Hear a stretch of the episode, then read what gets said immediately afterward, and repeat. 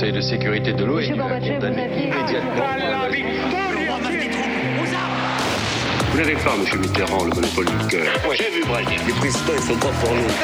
Vous pensez tous que César est un con Comment ce groupe d'hommes peut décider pour des millions et des millions d'autres hommes? 12, 11, 10, 9, ignition sequence start. Mesdames et messieurs, culture générale. Bonjour, bonjour à tous et bienvenue pour cet enregistrement en public euh, de Culture 2000 au théâtre Nouvelle Génération de Lyon. Oui, on est à Lyon, on est tout avec, avec toute l'équipe de Culture 2000. On a Marlène, bonsoir Marlène. Salut Lyon Johan, comment ça va? Salut, ça va très bien. Alors vous n'avez pas applaudi Marlène, ça c'est pas cool déjà. Ouais, on applaudit Marlène. On va applaudir Johan aussi. Et bonjour Greg. Salut. Bonjour bonjour Lyon. Léa, ici présente. Bonjour Salut Grégory Julie, Salut et Jean-Baptiste. Bonjour Voilà, Jean-Baptiste sait chauffer une salle. Voilà. Ouais, je suis chaud. Alors c'est un épisode spécial qu'on fait aujourd'hui pour vous présenter nos- nos- notre bouquin qui est ici et qui est sorti aux éditions euh, La Martinière Jeunesse. C'est un magnifique ouvrage qu'on a fait euh, avec nos petites mains et c'est Arthur Junier qui est ici présent qui a Salut. fait toutes les illustrations. Give it up.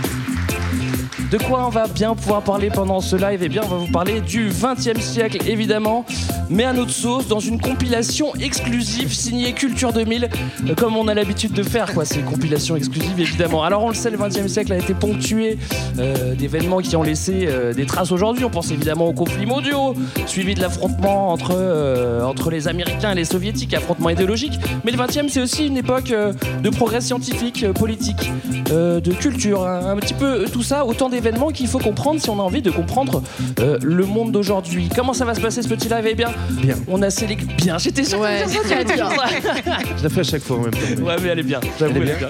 Euh, on a divisé le siècle en quatre périodes et on a sélectionné des grands thèmes dont on va vous parler en mode talk et on va rajouter quelques petites chroniques qui vont vous plaire, je l'espère. Voilà pour le programme. Euh, un petit tour de table déjà. Pour commencer, qu'est-ce que ça vous évoque le 20e siècle? Je commence par toi, Marlène. bah, Le 20e siècle, ça m'évoque le siècle dans lequel je suis née et du coup, euh, j'ai bah, j'ai toujours l'impression que c'est le 20e siècle en fait. Très juste. Voilà, ça m'évoque Ça ça. s'appelle vieillir. Euh, Johan Euh, moi, ça m'évoque euh, essentiellement les, de la bonne humeur, à savoir les espoirs déçus de la classe ouvrière et du mouvement révolutionnaire qui a longtemps cru qu'il allait l'emporter. Et en fait, non. D'accord. Euh, Mais ça Jean- arrive, ça arrive, je crois. hein. Il nous a pas parlé de l'épopée des Qui était un peu le seul vrai. où la SSE aurait Et je le pu garde gagner. pour ma chronique de tout à C'était l'heure. plus. En même temps, on est à Lyon, il peut pas trop trop faire le malin. hein. Jean-Baptiste, ça t'évoque quoi toi? Euh, bah moi c'était plutôt la fin du monde, mais c'est un peu une lubie en ce moment. Euh, le 20e siècle se termine avec euh, l'an 2000 et vous saviez que peut-être que Paco Rabanne avait prévu la fin du monde. Donc je pense que c'est que, c'est que du bonus là, ce qu'on prend maintenant. Que du bonus. Mille et mille et mille et millénaires. Euh, Julie? Euh, moi, ça m'évoque beaucoup de progrès, notamment technique, parce que ça a commencé avec mon grand-père qui allait à l'école en calèche, et ça a fini avec moi qui écoutais Jean-Jacques Goldman sur mon Walkman. Donc, je me D'accord. dis, on a fait du chemin. progrès, vraiment, tu progrès. Du c'est génial. Et toi, Léa, qu'est-ce que ça t'évoque euh, le 20e siècle bah, c'est un peu le siècle des images, mais surtout le siècle de la douceur. D'accord. Ah bon, Siècle d'accord. de la Je pense que c'est ce qu'on va vous montrer Ouais, aujourd'hui. ouais, ouais, ça va pas se voir là. Alors pour ce live, il y a Arthur qui va nous accompagner et qui va nous dessiner une petite fresque pendant qu'on va causer.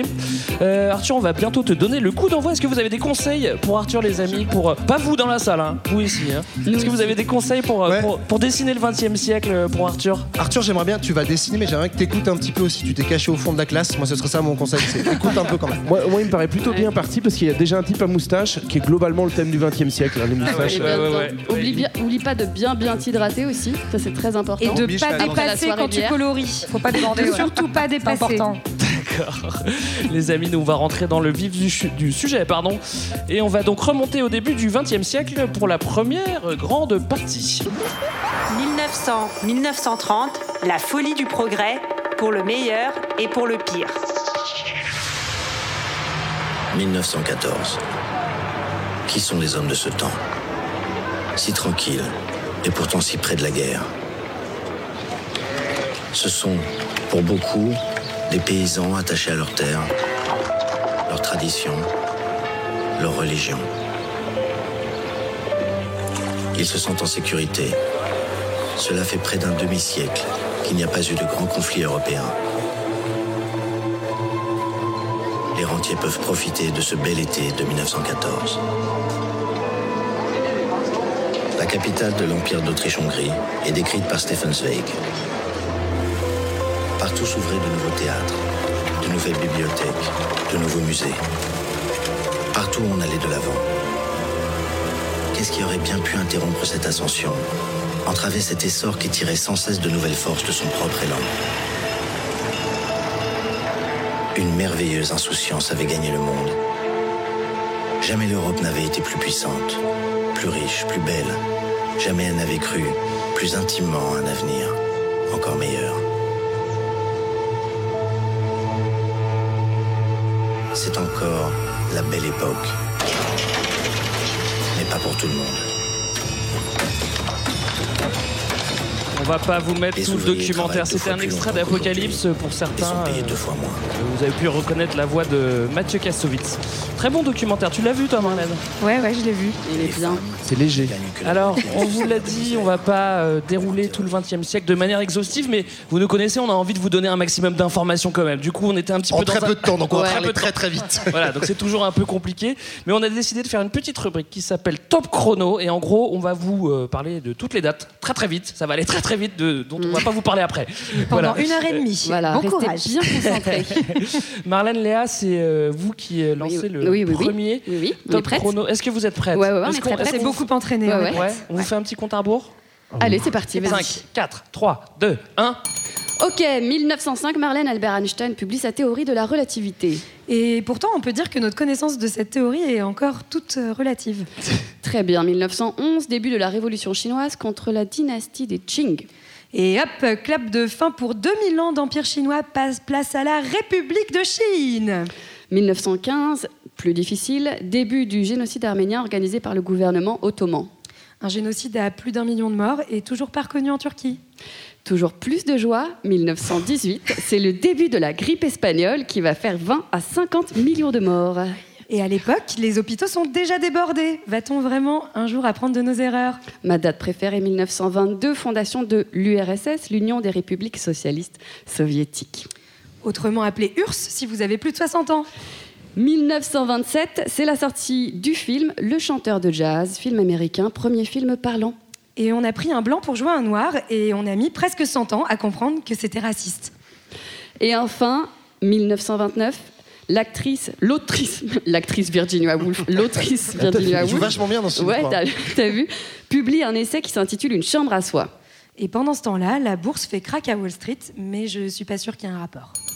Voilà pour ce premier Oui, top chrono. Merci les filles. Je- On va faire un petit coup d'applaudissement pour le top chrono. Voilà. Ah, c'est très gentil, ça, merci, merci. Euh, on va maintenant passer à notre premier euh, zoom historique. Alors on s'est creusé la tête hein, parce qu'on s'est dit qu'il fallait euh, un thème qui soit significatif pour ce début de, début de live, un truc pas trop plombant. Alors on a bien pensé à l'exposition universelle de 1900, aux Jeux Olympiques de Paris. On a pensé à tout ça. On a pensé aussi à la première ligne de métro, au cinéma, l'aviation. On avait plein de choix, mais on a plutôt choisi la Première Guerre mondiale parce qu'on pouvait pas vraiment passer à côté. Et on s'est dit que pour le début c'était quand même un peu plus fun. Vous allez voir, va y avoir beaucoup de fun. Euh, on va commencer. Alors, on peut peut-être, on peut peut-être essayer de, comprendre pourquoi ça peut être simplement la Première Guerre mondiale. Ben ouais, ça pète euh, d'abord parce que euh, ça fait un petit moment qu'il y a des idées un peu rances qui commencent à, à pousser en Europe, et notamment euh, le 19e siècle, mon siècle préféré personnellement. Alors, c'est c'est pas pour aujourd'hui. hein. Ouais.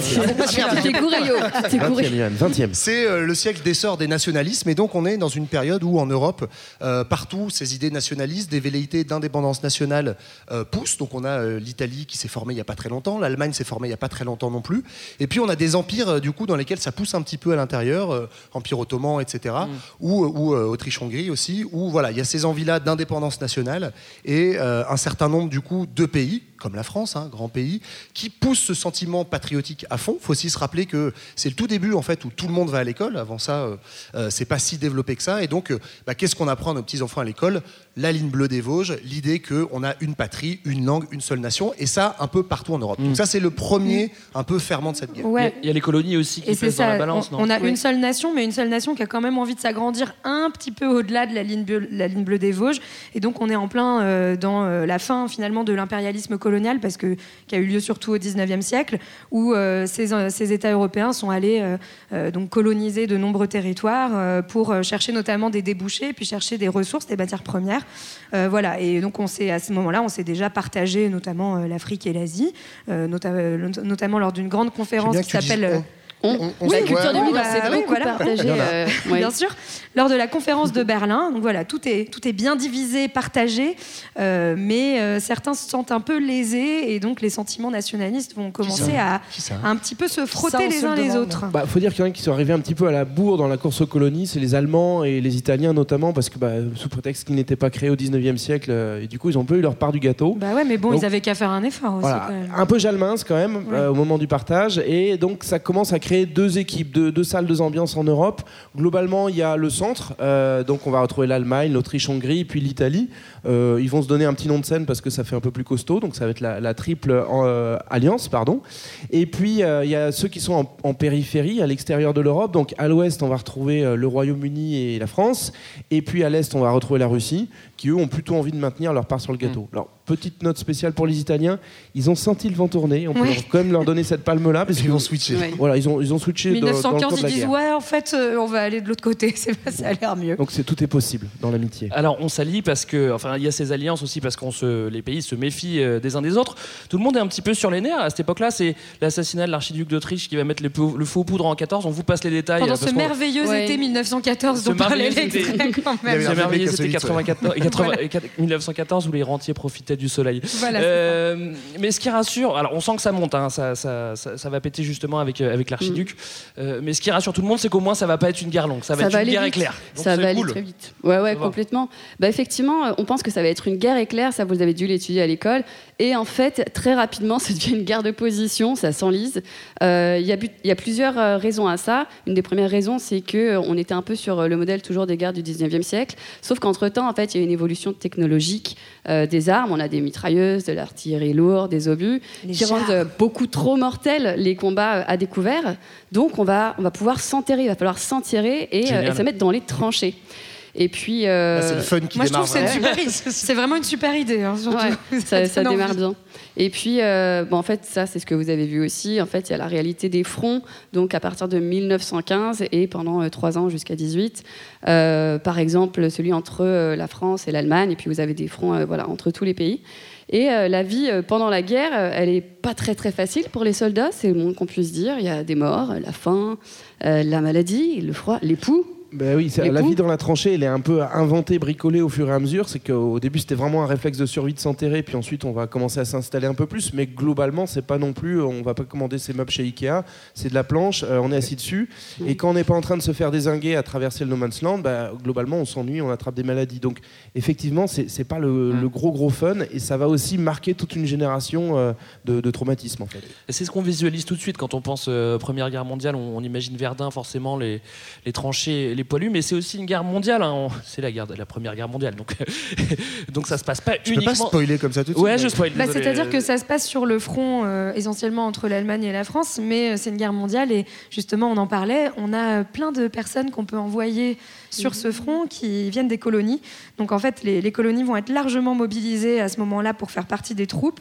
Euh, c'est les hommes qu'on va mettre euh, essentiellement en première ligne, évidemment. Donc ça sera quand même 600 000 personnes du côté français, 3 millions du côté britannique.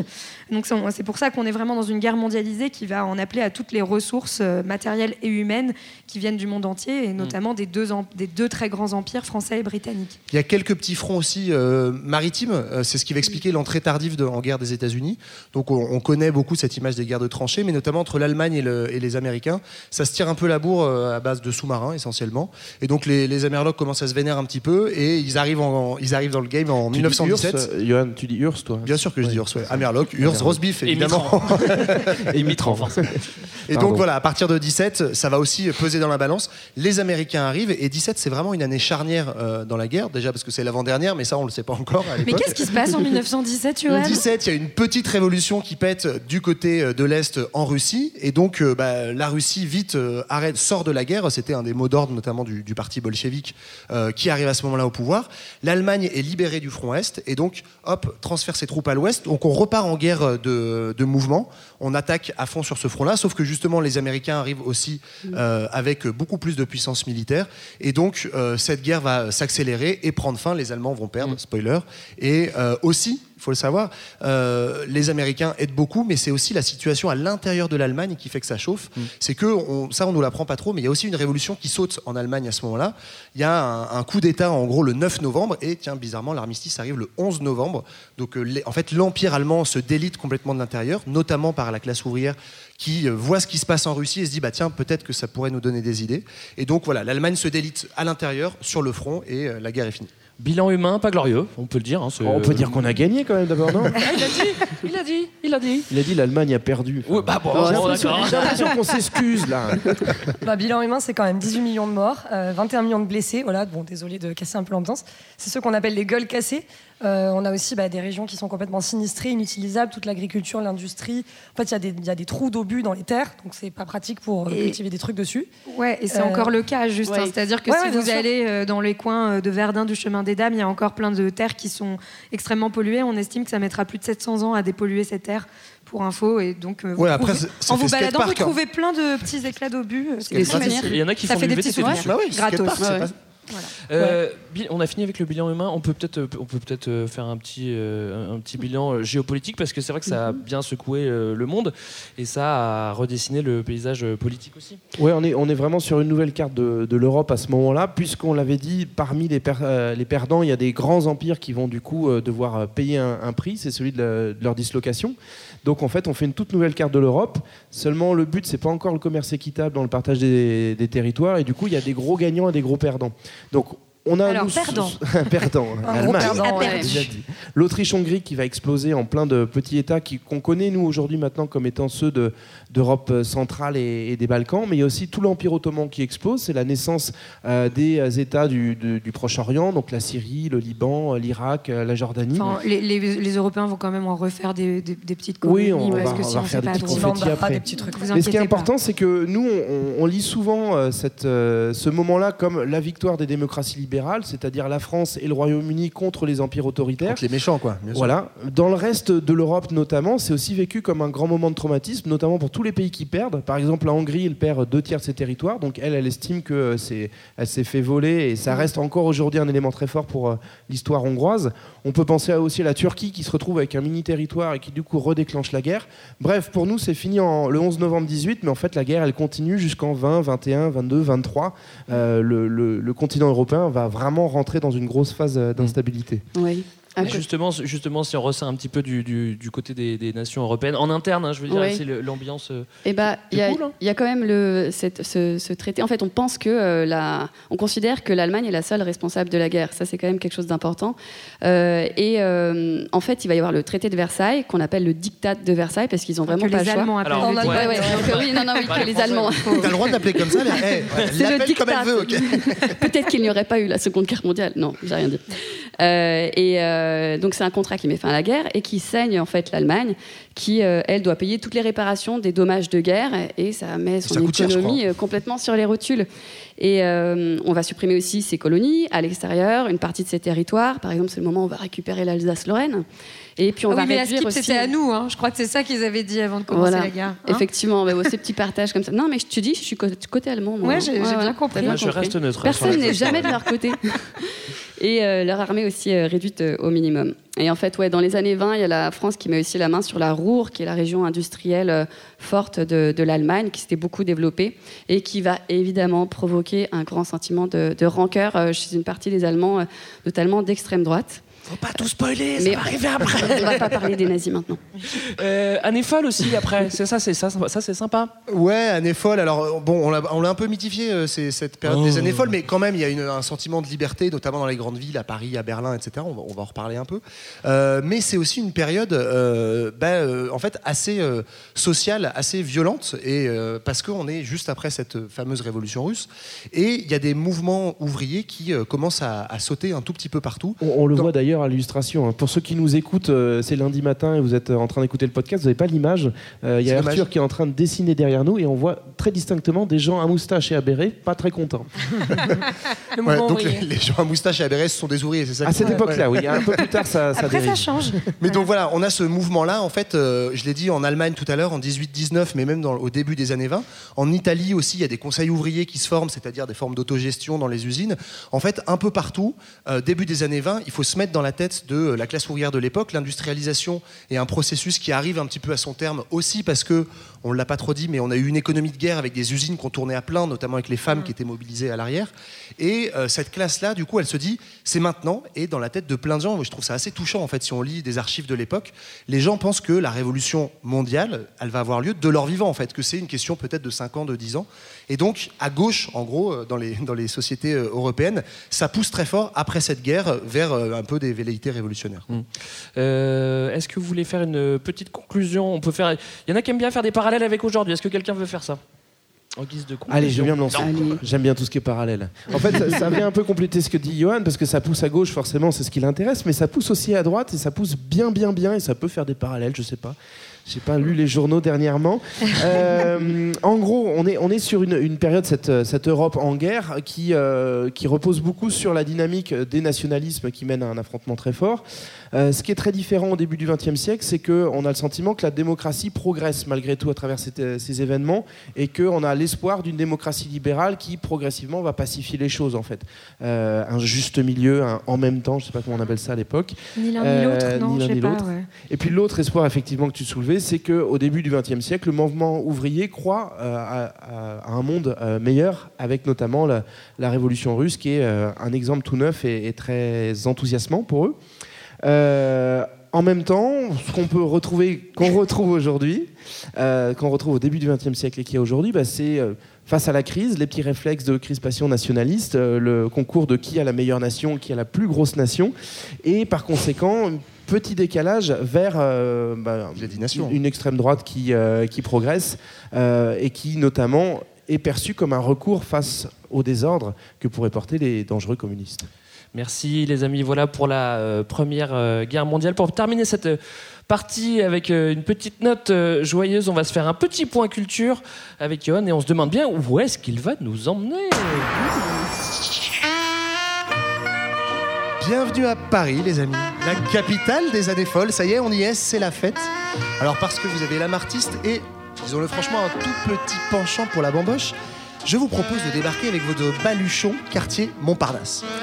On surnomme alors Montparnasse le nombril du monde, hein, ce qui surprend un petit peu quand on connaît aujourd'hui sa gare dégueulasse et ses hordes de migrants bretons.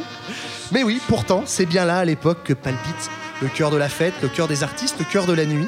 C'est là qu'échouent les peintres juifs de Russie, les Américains en errance, les Polonais en quête d'inspiration, les Italiens dans la dèche, les Espagnols, bref, tous ceux qui ont quelque chose à fuir ou l'inspiration à trouver.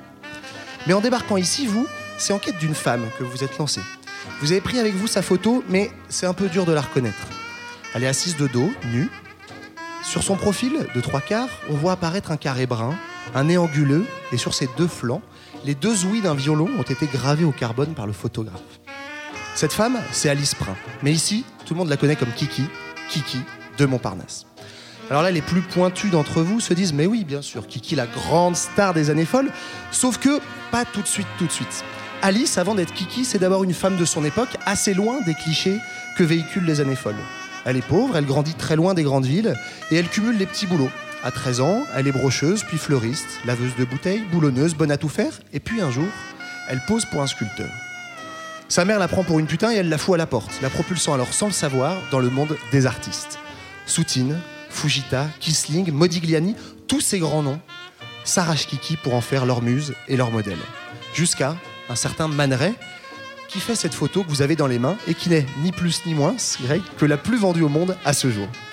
Alors ça y est, on se dit la gloire pour Kiki Eh ben oui et non. D'abord, elle reste une femme dans un monde d'hommes, tout artiste qu'il soit, et donc, malheureusement, à mesure que les années défilent sur son corps, bizarrement, elle intéresse beaucoup moins les hommes qui l'entourent. Mais surtout, et comme la plupart des artistes de ce petit monde, derrière le mythe, on vit plutôt dans les mythes. Vous l'avez On pose pour un verre, on peint pour un bouillon de bœuf, on connaît la maladie, l'alcoolisme, l'addiction à la cocaïne, la dépression, bref, beaucoup mourront jeunes, anonymes, en dehors des frontières du quartier. Elles sont folles ces années, non Je vous l'avais dit. Et pourtant, pourtant, ce petit monde en miniature connaît bien une effervescence extraordinaire. Parmi ces lieux étranges de l'histoire où une poignée d'hommes et de femmes convergent du monde entier attirés comme des, comme des aimants entre deux rues, trois bistrots, quatre ateliers pour forger l'un des foisonnements artistiques les plus riches de l'histoire. Et Kiki dans tout ça Eh bien, derrière la muse un petit peu alcoolo, c'est surtout et avant tout une icône. De la liberté des années folles, bien sûr, mais surtout de l'anticonformisme et d'un vent d'indépendance féministe révolutionnaire pour l'époque. Kiki fume, Kiki parle fort, Kiki peint, Kiki chante, Kiki danse sur les tables quand elle est bourrée, j'en connais d'autres ici. Bref, Kiki, c'est la folie à l'intérieur des années folles, c'est Kiki qui domine. Merci. Bravo Bravo. On pensait que tu allais nous parler de Lyon ou de Saint-Etienne. Tant pis, on était à Paris. Ouais, je suis désolé, bah, gars, C'était bien quand même. On a terminé notre euh, première partie. On va attaquer notre grand 2 et vous allez voir, ça va être beaucoup plus fun.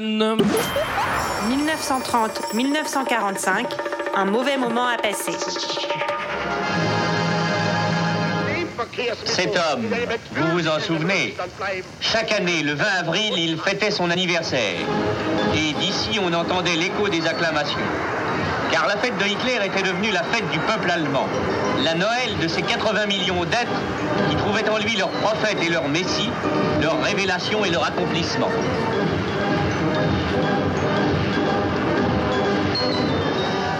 Les années passent. Hitler a aujourd'hui 56 ans. Et c'est devant une carte qui se réduit d'heure en heure que le funèbre halluciné vit cette fête nationale qu'il n'ose plus célébrer, dans son Allemagne où le bruit des fanfares a disparu depuis longtemps sous le bruit des canons.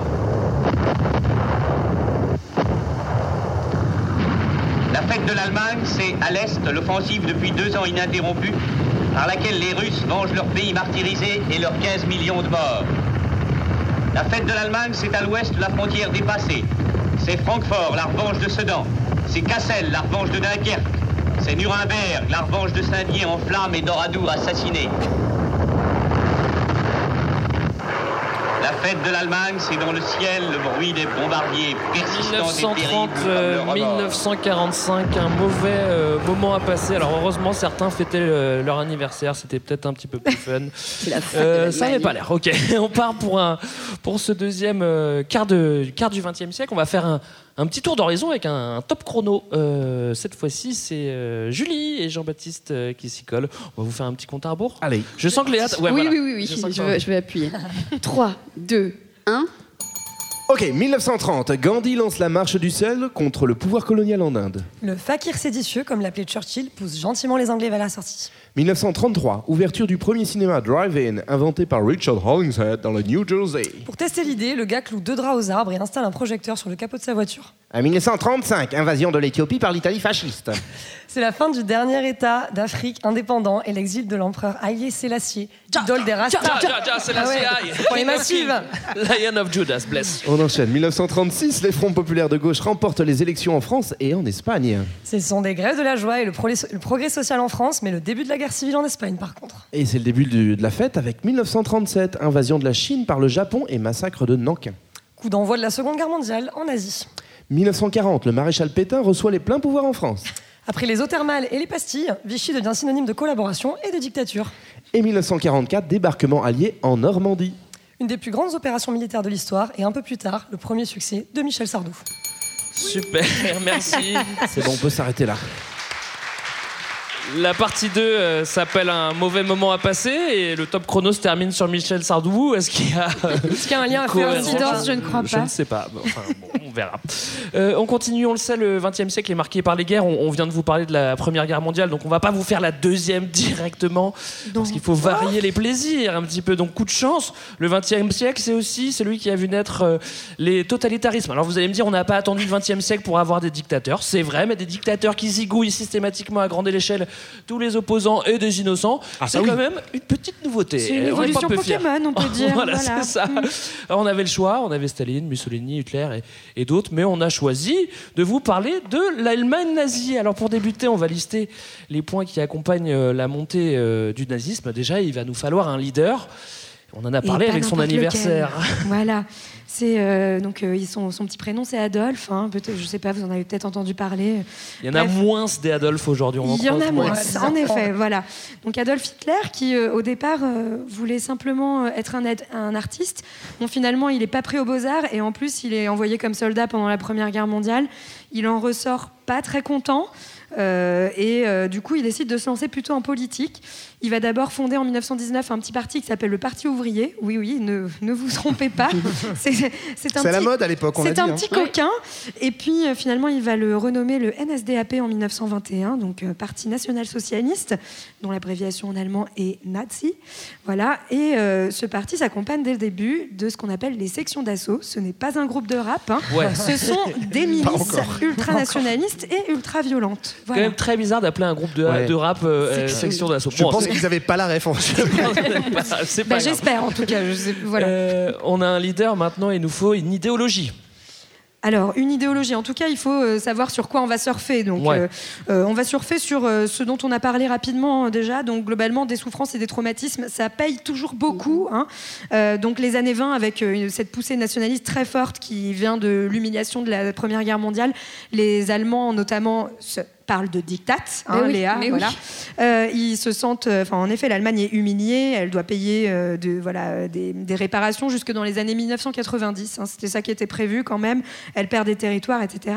Et puis à ça va s'ajouter en 1929 une sacrée crise qui va en particulier, enfin toucher très particulièrement l'Allemagne, qui était un pays qui était très dépendant, dont les entreprises dépendaient beaucoup des capitaux des États-Unis, c'est-à-dire que beaucoup d'entreprises américaines, de financiers américains, avaient mis de l'argent dans des entreprises euh, allemandes.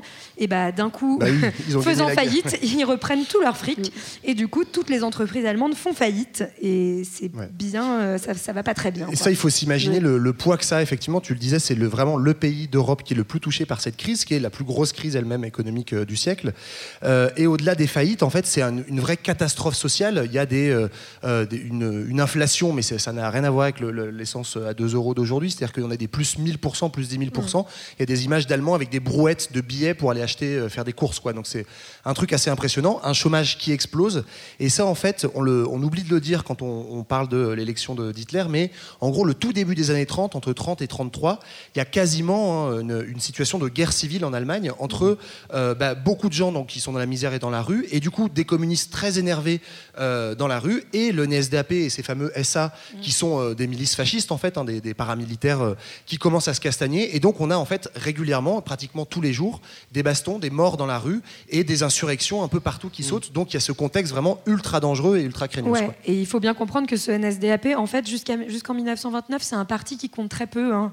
Euh, enfin, on le connaît un peu, c'est des agitateurs, mais il compte, voilà, Comme Jean il- Pascal il, il- exactement.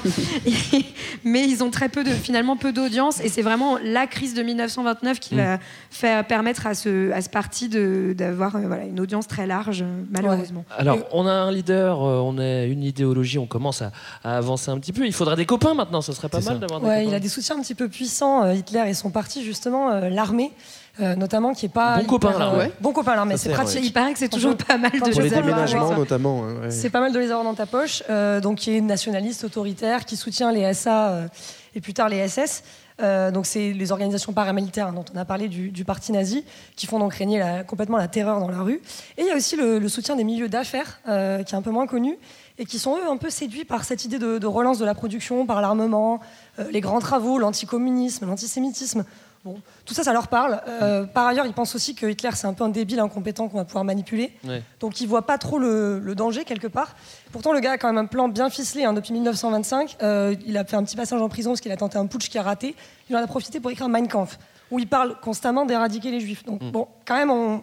On c'était un petit indice, Oui, mais bon, on aurait pu se pas méfier quoi. facile, Voilà, ouais. mais- Mais ce, ouais, ce truc-là aussi est, est très intéressant, c'est que bah, dans ce contexte de crise, la République de Weimar, en gros, euh, tout le monde lui tire un petit peu dessus, euh, y compris euh, les milieux conservateurs, se rendent compte que c'est pas un, un type de pouvoir fiable, qu'on peut- on peut pas lui faire confiance. Et donc, euh, les, les grands capitalistes allemands commencent à s'intéresser à l'extrême droite, comme tu le disais, en se disant, bah, oui, c'est vrai qu'en fait, ça va peut-être permettre de, à la fois assurer la sécurité. Il y a toujours cette peur euh, des bolcheviks, hein, et donc bizarrement, les grands capitalistes retiennent plus cette peur des bolcheviks que Ouais. L'antisémitisme d'Hitler. Et puis euh, voilà, le programme de relancer la production, parce que on l'a pas dit, mais la- l'armée ou je sais plus, l'armée allemande est quasiment interdite par le, le traité de Versailles. Lui, il veut relancer l'armée à balle. Il y a 6 millions de chômeurs, il va en faire 6 millions de militaires, grosso modo, à peu de choses près. Et donc, euh, bah, euh, relancer l'industrie de l'armement, c'est euh, un très bon programme pour les grands industriels. Quoi. On a déjà un bon petit euh, listing, il va falloir arriver au pouvoir après. euh, Ouais, c'est ça, il n'y a plus qu'à organiser cette belle fête une fois qu'on a rassemblé tous les copains. Euh, alors, il y a souvent l'image que euh, Hitler, malgré tout, serait arrivé au pouvoir légalement, c'est-à-dire suite à une démocratie euh, qui s'exprime à un vote. En réalité, le NSDAP, donc effectivement, gagne euh, largement, euh, progresse dans les, dans les élections après 1929. Certes, parce que leurs idées peuvent rencontrer un, un écho dans une partie de la population allemande désespérée, mais aussi surtout parce qu'il y a des copains qui commencent à leur payer des affiches, hein, notamment les grands industriels, qui donnent de la visibilité. Par contre, euh, c'est pas tout à fait exact cette idée qu'ils ont gagné l'élection et donc qu'ils sont arrivés euh, direct au pouvoir. En réalité, il y a même un C'est tassement. pas mal pour briller en soirée, ça, hein, ce, ce genre d'anecdote. Ah, petite, euh, petite astuce, tu savais qu'en fait Hitler, c'était pas du tout ce qu'on croit. En fait, Euh, atten- attention, ça Oui, peut être faut bien filmer. ça peut être pris, euh, C'est la phrase de son Ça. hein, Ça, va être faut extrait finir, faut live. voir la suite. C'est ça. Élection de 1932, le NSDAP est plutôt en recul. Ils ont un peu raté leur moment. Mais comme euh, Hitler commence à sentir un petit peu sa chance et que les copains sont costauds derrière, il va aller faire un petit jeu de pression en fait auprès de- du président Hindenburg pour être nommé chancelier, en expliquant que s'il est chancelier, lui, euh, pardon, Hindenburg président et si Hitler devient le premier ministre, en gros, Hitler va retenir un peu plus ses milices qui mettent le bazar dans, dans la rue, et puis surtout, il va promettre de mettre tous les communistes en prison, et ça roulera un petit peu mieux. Et donc, c'est un peu sur ce deal-là, avec derrière pression aussi des industriels sur Hindenburg pour que, euh, en gros, euh, euh, Hitler atteigne la chancellerie, que finalement, Hitler va être nommé au gouvernement, quand bien même son parti est plutôt en recul et en baisse de. en Et qu'il n'a pas la majorité au, au qu'il n'a Parlement. Pas la majorité. Alors Hitler est, est au pouvoir, euh, l'objectif est presque atteint. Pas vraiment ça l'objectif euh, final, on, on va voir après, mais euh, il faudrait qu'on voit aussi un, petit peu les techniques qu'il va utiliser pour, euh, pour, pour se maintenir au pouvoir. Il n'y a pas de grand mystère, hein, c'est euh, d'abord de mettre en place un régime totalitaire, ni plus ni Ouais. moins que ça. Quoi. Bah, c'est un petit peu comme d'habitude, vous devez connaître. Euh, là, c'est parti pour l'État dictatorial et, et guerrier, finalement. Euh, il faut commencer par confisquer le, le pouvoir au départ. Donc, dès février-mars 1933, euh, Hitler va éliminer ses opposants et va faire incendier le Reichstag, qui est euh, l'assemblée euh, qui détient le pouvoir législatif à cette époque-là. Et euh, bah, ça va provoquer le fait que Hitler va avoir les pleins pouvoirs et il va pouvoir faire tout ce qu'il veut avec, les lois, notamment. Notamment mettre fin aux libertés publiques et interdire euh, aux, opposants de s'exprimer, notamment euh, il va les emprisonner. Notamment les euh, communistes, hein. Notamment les communistes, exactement, qui sont le deuxième parti le plus fort euh, à cette Ce époque-là en pratique, Allemagne. c'est qu'une fois qu'ils sont en prison, tu as forcément la majorité parlementaire. Bah oui, t'es bien. Les opposants T'es posé, politiques, t'es bien chez toi. Tu les fous en tôle, t'es tout seul au Parlement. Quoi. T'as les bonnes clés, toi Voilà. déjà, Julie. hein, c'est- Ouais. J'ai réfléchi, j'ai réfléchi. À côté de ça, il réduit les partis politiques à un seul, beaucoup plus simple, le parti euh, unique nazi.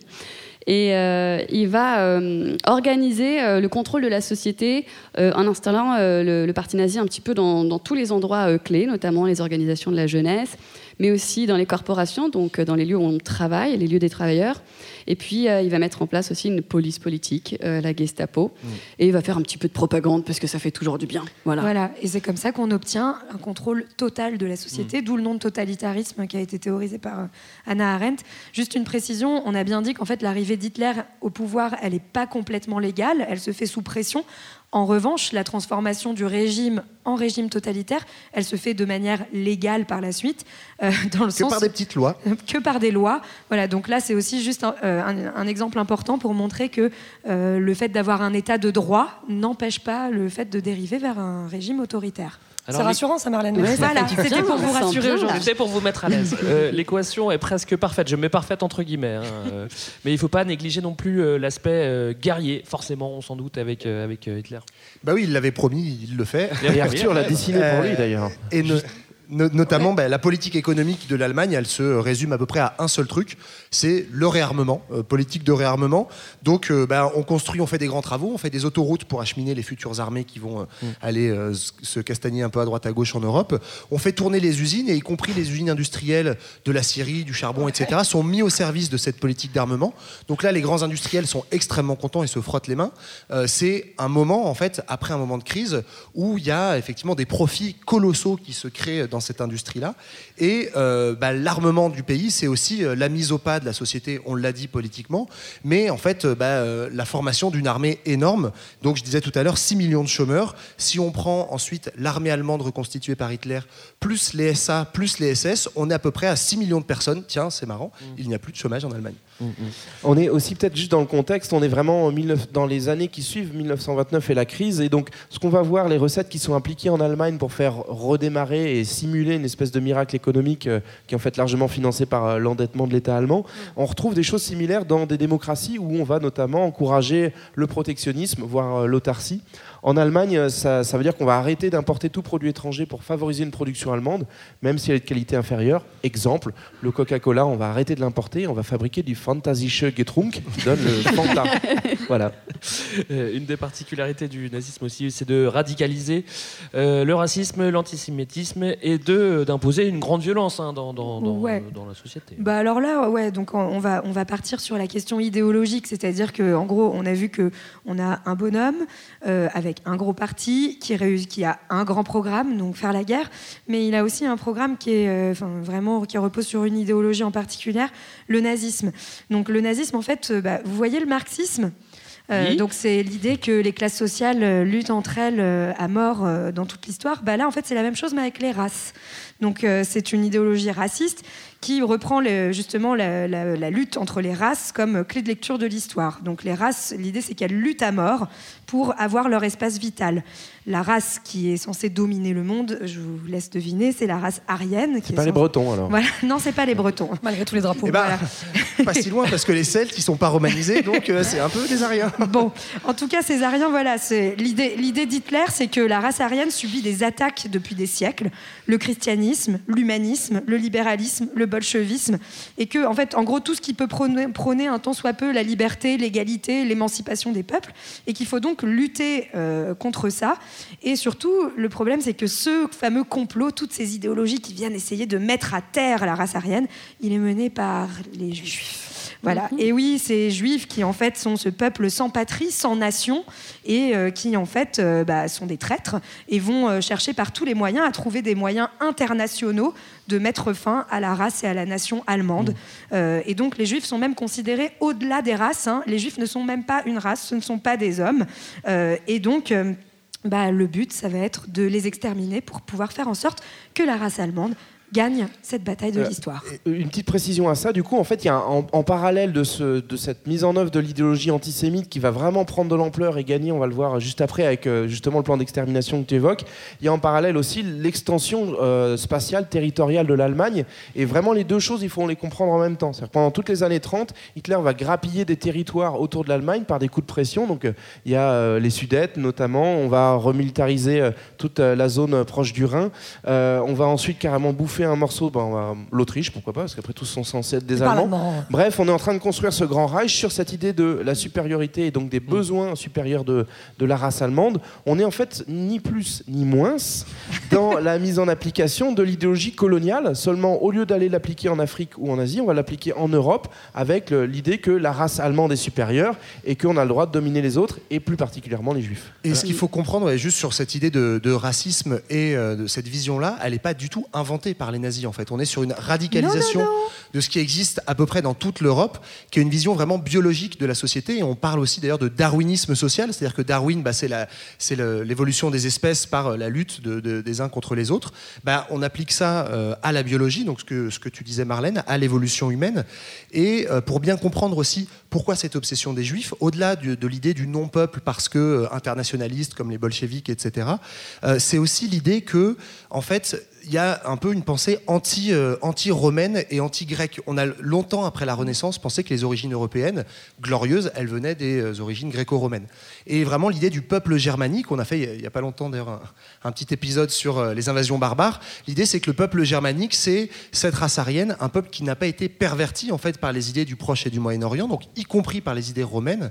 Et donc cette idée de ce qu'on appelait le pan-germanisme, c'est vraiment étendre autour tout ce qui vient plutôt en fait euh, contre le christianisme, y compris. Donc il y a un rapport très bizarre entre euh, le nazisme et le christianisme, contre les chrétiens, contre les juifs, contre toutes les influences en gros du sud, et on va plutôt se tourner vers le nord et l'est, euh, qui sont euh, justement les races aryennes, et l'est jusqu'en Inde, parce que notamment la croix gammée, son origine, c'est la Svastika, qui est euh, en fait un, un signe hindou, Pauvre et donc hindou. il y aurait une racine comme ça euh, entre les Indio, les, enfin les, une racine indo-européenne autour de l'arianisme. Alors il s'inspirait quand même de, des- des Romains et de, son pote Mussolini pour l'architecture et les grandes avenues avec les Ouais, grandes ça. Ça, mignon. c'est- ça, ça, ça, ça va, ça, ça Non, va. mais, ça va, on a le droit de piocher euh, dans Il certains choisit, trucs quand même. On prend le Ouais. meilleur, ouais. Euh, on va revenir au plan euh, qui se trame en fond, euh, on le sait, hein, c'est l'extermination euh, Oui. pure et simple des juifs, euh, des juifs surtout, mais aussi de d'autres communautés en, Et en des bonus. tziganes, hein, qui sont Et considérés eux aussi comme des peuples nomades, donc sans Mm. nation. Enfin voilà, même raisonnement. Mhm.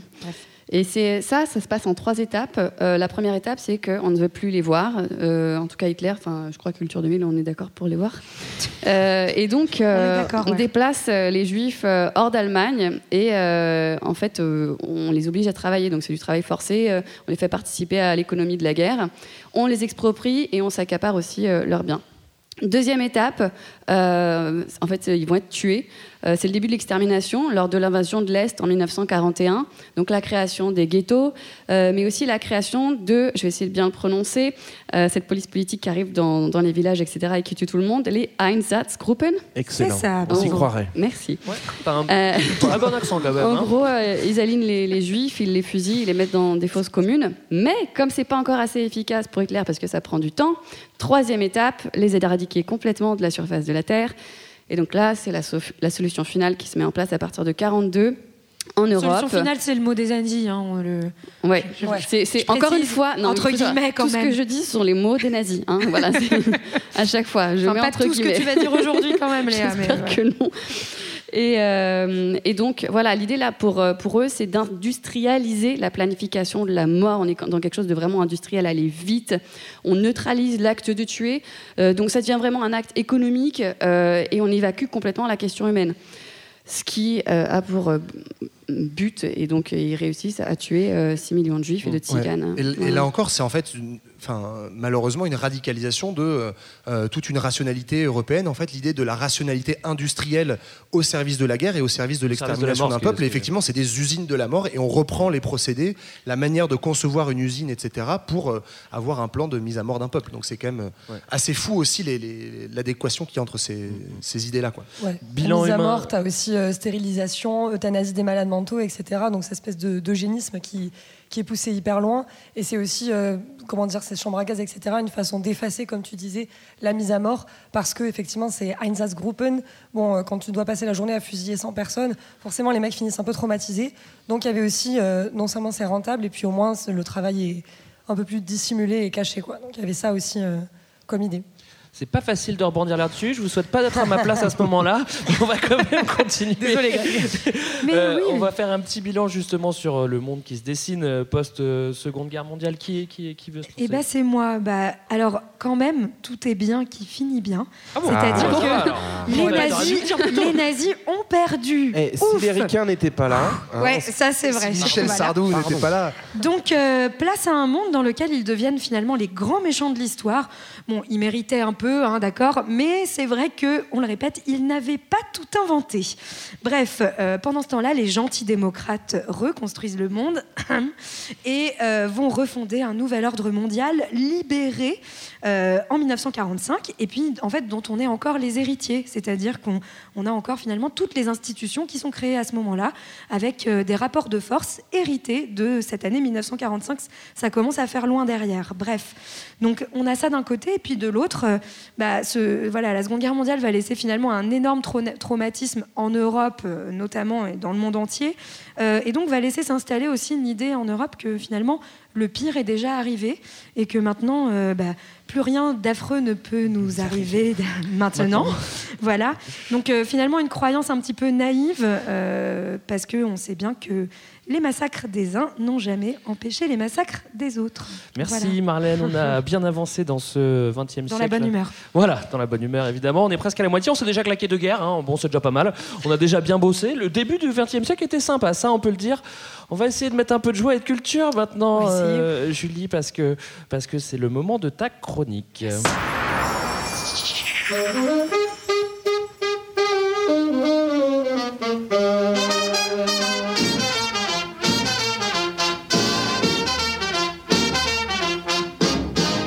Alors, dans les années 30, aux États-Unis, il y a une petite musique qui monte, c'est celle du jazz. C'est la décennie de la reconnaissance pour ce genre musical qui trouve ses racines chez son ancêtre le blues, né dans les champs de coton du sud esclavagisé. Donc le jazz se développe d'abord à la Nouvelle-Orléans, avant de migrer vers les villes du Nord, en même temps que les populations noires du Sud, ces dernières tentant d'échapper au Ku Klux Klan et à une ségrégation plus féroce au Sud. Chicago puis New York seront les berceaux du genre. Mais c'est dans les clubs de Harlem essentiellement qu'on vient écouter cette musique, enfin surtout les blancs qui viennent écouter des musiciens noirs. Parce qu'on ne laisse pas rentrer, évidemment, les populations noires.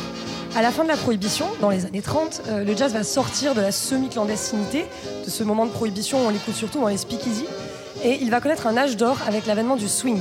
Plus rythmé, plus dansant, il naît encore une fois à Harlem, lieu de création des populations noires par excellence. Il va se jouer dans des endroits de plus en plus grands, de plus en plus reconnus institutionnellement. Et donc ça va être l'ère des big bands. Les big bands, donc c'est ce moment où il y a les moyens, les moyens qui augmentent, les orchestres qui s'agrandissent. On va avoir jusqu'à 20 musiciens dans un big band. Et euh, l'industrie du disque va les enregistrer, on va les passer en boucle à la radio. Mais vous vous en doutez, la ségrégation, ça ne s'arrête pas sur les ondes. Donc c'est surtout des blancs qu'on va passer à la radio au moment où le jazz devient hyper commercial et populaire. C'est donc euh, les noirs qui vont se retrouver à récolter les miettes et les blancs les lauriers. Et notamment le musicien Benny Goodman, par exemple, qui va démocratiser le swing et le transformer en espèce de phénomène pop mondial. Et euh, Goodman, c'est vraiment un virtuose, mais c'est pas quelqu'un qui révolutionne vraiment le genre. Par exemple, il pique un petit peu les arrangements euh, d'un type qui s'appelle Fletcher Anders- Anderson, qui est noir, qui a un peu moins de succès à ce moment-là et qui est obligé de lui vendre ses arrangements, en fait, euh, pendant que Goodman tourne avec dans tout le pays. Et dans tout le pays, c'est surtout les jeunes en fait qui dansent sur le swing, qui est aussi bien sûr une danse. Euh, ça plaît pas à tout le monde, ça fait notamment grincer les dents des conservateurs qui eux voient ça comme une espèce de musique qui incite au sexe. Alors voilà, je sais pas trop ce qu'il y a de. Je sais pas si ça vous incite au sexe là tout de suite, mais ça me paraît pas hyper évident. Et puis surtout, faudrait quand même pas s'amuser en pleine crise économique, hein, c'est le moment de la crise de 29. Donc l'Amérique a justement bien besoin de changer les idées et de swinger. Et donc ce swing, c'est un lieu d'espace, de libération, d'expression, surtout pour les populations noires qui sont celles qui prennent un peu le plus dans la face hein, euh, la Grande Dépression et qui sont en plus privées de, droits politiques en pleine ségrégation. Et enfin, les années 30, euh, c'est aussi ce moment où les chanteuses euh, comme Billie Holiday ou euh, Ella Fitzgerald on voit leur carrière complètement décoller, alors qu'avant elles étaient cantonnées à des chanter des petits morceaux au milieu des chansons. Et, euh, mais malheureusement, en fait, la ségrégation ne s'arrête pas euh, quand ta carrière d'école. Donc, par exemple, Billie Holiday, elle va être obligée de, de prendre un ascenseur de service pour pas croiser de blancs pendant qu'elle est en tournée. Ces blancs qui sont pourtant venus l'écouter euh, l'écouter chanter. Et puis, on termine avec les années 40. Dans les années 40, les gouvernements euh, vont envoyer les troupes, notamment les big bands, pardon, soutenir les troupes. Ils envoient des troupes aussi, oui, c'est vrai. Et les big bands soutenir les troupes. Donc, notamment Glenn Miller, que vous entendez ici, va aller jouer pour les soldats. Et les nazis, eux, ils vont essayer de rendre le jazz illégal parce que c'est quand même musique, une musique qui est jouée par les noirs, diffusée par les juifs. Je vous laisse imaginer que ça leur plaît pas des masses. Euh, mais la population allemande, elle adore le jazz et le swing. Donc en fait, ce qu'ils vont décider de faire, c'est plutôt de retourner leur veste dans ce qui est un des épisodes peut-être les plus bizarres de l'histoire de la musique. Euh, Goebbels va former un groupe de swing. Global Big Band. Voilà. Et à la fin de la guerre, le swing va électrifier la scène musicale anglaise alors qu'il est sur le déclin aux États-Unis et va céder la place au rock'n'roll, lui aussi inventé par les Noirs, récupéré par les Blancs. Merci Julie. Merci, Comme la musique Julie. est bonne, je vous propose d'en profiter un tout petit peu. Vous pouvez euh, danser le temps d'une petite chanson ou alors faire du yoga de doigts, si pour ceux qui savent euh, faire. un- je- Peut-être que je vais en faire un petit peu. On écoute pas Restez dans Goebbels la salle. Ouais, on écoute un peu de musique. Restez dans la salle. Ça dure vraiment pas longtemps. C'est juste histoire qu'on se dégourdisse les jambes. À tout de suite. Vous restez là. Vous pouvez boire de l'eau, euh, vous pouvez faire du yoga avec nous. Donc il faut lever un peu les bras, se faire du bien, comme ça.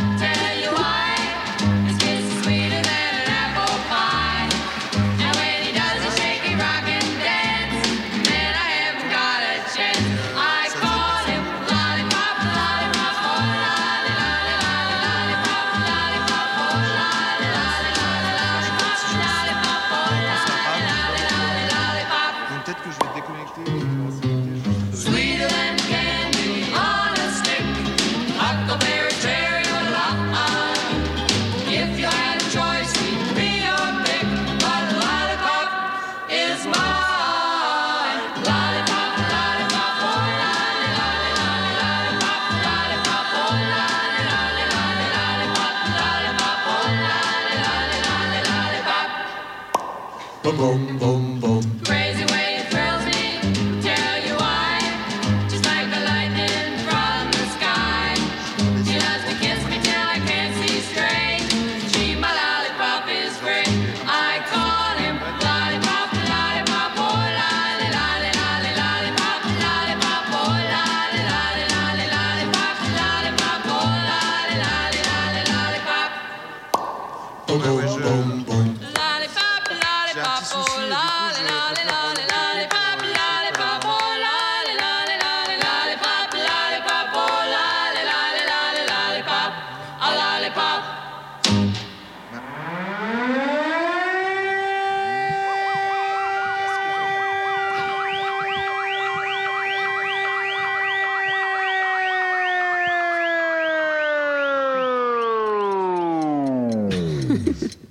Mesdames, Messieurs, nous entrons à l'instant dans une nouvelle ère. À tout moment, notre programme peut être interrompu par une grande lumière blanche suivie d'une onde de choc et d'une boule de feu, entraînant notre mort immédiate. Bienvenue dans l'ère nucléaire. Le 6 août et le 9 août 1945, Hiroshima puis Nagasaki font connaissance avec la bombe atomique. L'armée américaine fait disparaître plus de 200 000 personnes en quelques secondes. Alors forcément, ça fait des jaloux. Les soviétiques dépensent et espionnent sans compter. Quelques années plus tard, États-Unis et URSS, entre autres, se retrouvent en possession de l'arme thermonucléaire. Au minimum 50 fois la puissance d'Hiroshima, avec un petit record pour la tsar bombe soviétique, 57 mégatonnes, soit 3000 fois Hiroshima. Voilà qui répond à la question, c'est qui qui domine alors, quand on dit ils ont la bombe, euh, comprenez plutôt, ils tiennent un castorama de la fusion nucléaire. On y trouve toutes les tailles d'ogives, tous les supports de lancement. Casanier, vous apprécierez le confort du silo lanceur de missiles. Baroudeur, vous apprécierez le sous-marin lanceur d'engins ou l'avion de combat. À vous les grands espaces. Avec un catalogue de près de 70 000 ogives à la fin de la guerre froide, il y a forcément la bombe qu'il vous faut. Alors, bien sûr, dans cette euh, deuxième moitié du XXe siècle qui s'ouvre, euh, vous pourrez espérer être à moins de trois poignées de main d'Aretha Franklin, de Diego Maradona ou de Michel Rocard, selon vos priorités. Mais vous serez surtout à un code, deux tours de clé et trois boutons de la fin de l'espèce humaine. Voilà, vous êtes maintenant dans de bonnes conditions pour le grand 3. Bonne chance. Merci Jean-Baptiste. On avait réussi un petit peu à oublier les horreurs de, de- de cette première moitié du XXe siècle grâce à la musique. Et là, sans prévenir, tu, tu nous relances là dans 50 ans de, de guerre froide et de menaces nucléaires. Alors que logiquement, la deuxième partie du, du, du XXe siècle est censée être plus réussie que la première. Elle est censée être plus joyeuse. On était censé parler de Trente Glorieuses, de croissance, de, de consommation de masse, je sais pas, de joie, solidarité internationale, de durée de vie qui s'allonge, de féminisme, de diminution du temps de travail. Mais non, bomba, c'est ça, c'est ça en fait l'ambiance. Bomba, bomba, bomba, King Africa, super. Maintenant, on va se débrouiller avec ça. Euh, pas trop le choix, on va continuer cet enregistrement et on va passer au grand 3 en espérant euh, tout de même un petit peu de joie dans ce monde de, de brut. 1945-1975, un nouveau monde, un monde meilleur. Aujourd'hui, l'économie française donne l'impression d'être au point mort. En tout cas, si on la compare à la formidable période de croissance qu'a enregistrée la France entre 1945 et 1975. C'était l'époque des 30 glorieuses, 30 ans de croissance, de progrès technique et de plein emploi qui ont complètement transformé l'économie française et les conditions de vie des Français. À la fin des années 50, la reconstruction est achevée, la croissance paraît alors ne pas avoir de limite. Tous les économistes prévoient une prospérité illimitée, un développement infini. C'est le règne de l'État-providence. Allocation familiale pour tous, retraite assurée, chômage indemnisé à 90%. Les Français vont découvrir les joies de la consommation. Confiants en l'avenir, les Françaises ont des enfants, beaucoup d'enfants. La croissance démographique Ok, est un bon, c'était un bon sujet M6 et économique. je me suis dit que ça, ça foutait la patate. Un bon sujet M6 des années 90 pour sur les 30 glorieuses, franchement. Voilà, je, voilà, Pour se rappeler que tout ça est bien terminé. pour relancer un peu la, la machine. Alors on le comprend, le- c'est vrai que le, le monde d'après-guerre, c'est aussi euh, la, la reconstruction euh, et puis euh, l'avènement de la société de, de- de consommation. Euh, il s'est passé quand même un, un maximum de choses dans, dans, euh, dans la suite de, de- de ce 20e siècle. Je vous propose de faire un petit tour d'horizon. Une fois de plus, maintenant vous savez, on fait des top chronos. Euh, Julie, Johan, c'est vous. Vous êtes prêts? On est prêts. Euh, Est-ce que Léa, tu fais un petit compte à rebours? Ouais. 5, 4, 3, 2, 1, 0. 1948, c'est la fin du mandat britannique en Palestine et la fondation de l'État d'Israël. Après les Anglais, le déluge, 800 000 Palestiniens déplacés, c'est parti pour l'interminable conflit. 1949, Simone de Beauvoir écrit et publie Le deuxième sexe. On ne naît pas grosse star du féminisme, on le devient. 1962, signature des accords d'Évian accordant l'indépendance de l'Algérie, moyennant quelques contreparties. Alors pour réussir à garder les essais nucléaires en Algérie, il fallait pas avoir bu que de l'évian. 1967, sortie de l'album Sgt Pepper des Beatles, moment charnière de l'histoire de la musique. Alors moralité les enfants, hein, pour faire de l'art de qualité, il suffit de s'enfermer dans un ashram et de se remplir de drogue. 1968, vague de révolte sociale et politique qui soulève le Mexique, le Japon, Prague et bien sûr la France. Ça y est, c'est la révolution? Ah, on me fait signe que non. 1969, naissance d'ARPANET, première mise en réseau d'ordinateurs et ancêtre Euh, d'Internet. Tremblez les Amerlocs, le Minitel arrive 1973, retrait des troupes américaines du Vietnam. Désolé, ils ramènent pas la coupe à la maison. Merci pour ce top chrono. Alors, deuxième moitié euh, du XXe siècle, c'est aussi, euh, pour certains historiens, synonyme de triomphe de la démocratie. On a viré les dictateurs. Même euh, dans les années 70, il y a Salazar et Franco qui disparaissent. L'Amérique latine et l'Afrique vont faire des efforts de démocratisation à la fin du siècle. Et on est donc face à un monde nouveau, on a compris là. On est vraiment face à un monde qui s'améliore. Mais nous, on a décidé d'aller complètement ailleurs. Il y a un petit indice Vous avez derrière vu toi est en l'horizon sympa. Bah Non, c'est pas là qu'on va. Et nous, on va aller à l'autre bout du monde, on quitte l'Europe, parce qu'on a aussi envie de vous faire voyager. On est comme ça à Culture 2000. Et on va aller en Chine. On va aller en Chine parce qu'on a envie de comprendre comment le régime chinois de 1949 est devenu le régime socialiste de marché qu'on connaît aujourd'hui. Alors on remonte donc le temps. J'ai pas de, j'ai pas de, j'ai pas de son, c'est pas grave. Euh, on est juste après la Seconde Guerre mondiale et la Chine est en guerre civile. Pas de chance. 20 ans de guerre, 20 ans de guerre civile qui se termine, donc le pays est ruiné. Et euh, donc c'est 1949, la proclamation de la République populaire de Chine, avec Mao aux commandes, qui a gagné cette guerre civile contre les nationalistes. Mm. Donc Mao, évidemment, à la tête des communistes, veut rebâtir un État fort, respecté. Il y a énormément d'espoir euh, dans, ce- dans cette personne, soutien massif du peuple, qui voit la possibilité en fait d'un grand retour de la Chine sur l'échiquier mondial. Euh, et donc Mao va se lancer dans euh, de grandes réformes Ouais, agraires. il va prendre plein de mesures. Il va prendre beaucoup de mesures. Donc, il va, par exemple, dans un bel esprit communiste, euh, transférer les terres aux paysans, euh, promouvoir l'égalité des sexes, euh, reconstitution du patrimoine industriel aussi. Il va nationaliser euh, les entreprises étrangères, fermer le commerce international complètement et à toute possibilité d'influence occidentale également. Euh, c'est aussi le moment dans les années 50 où il va signer un, un traité d'amitié euh, sino-soviétique, donc Mm. s'allier avec euh, l'URSS, l'URSS. Alors c'est une amitié qui tient beaucoup euh, à l'argent, hein, Oui, globalement. c'est une amitié qui va je- pas tenir longtemps. dire, Bah, voilà. Toutes les amitiés, Marianne, je suis désolé. ouais. voilà. C'est pas que Globalement, c'est, je crois que c'est surtout Staline qui envoie beaucoup de pépettes aux Chinois pour que Mao puisse, puisse mener euh, à bien ses- ses- toutes ces réformes. Ouais, puis l'aider en Corée aussi avec la guerre, voilà, comme ça. il Oui, parce qu'il faut aussi, faut aussi voir que Mao est quand même dans le game euh, communiste depuis un petit moment. Il est au pouvoir qu'en 49, mais euh, depuis euh, les années 30, il est largement euh, le leader communiste chinois. Et comme on est dans aussi un système d'in- d'international, il est assez connu euh, des communistes internationaux. Et donc, effectivement, il y a des petites histoires d'argent, mais je, je veux croire qu'il y a une sincérité, une adhésion à, à l'amour communiste Joseph, derrière tout Mao, ça. euh, Je- je Et- pense aussi. et notamment, en fait, ce qui intéresse beaucoup les soviétiques d'un côté, bah, c'est qu'ils sont en train de se construire un petit monde bipolaire. Et donc, bah, qui veut jouer avec moi Globalement, il n'y a pas grand monde, donc ils, ils essayent de s'acheter des copains.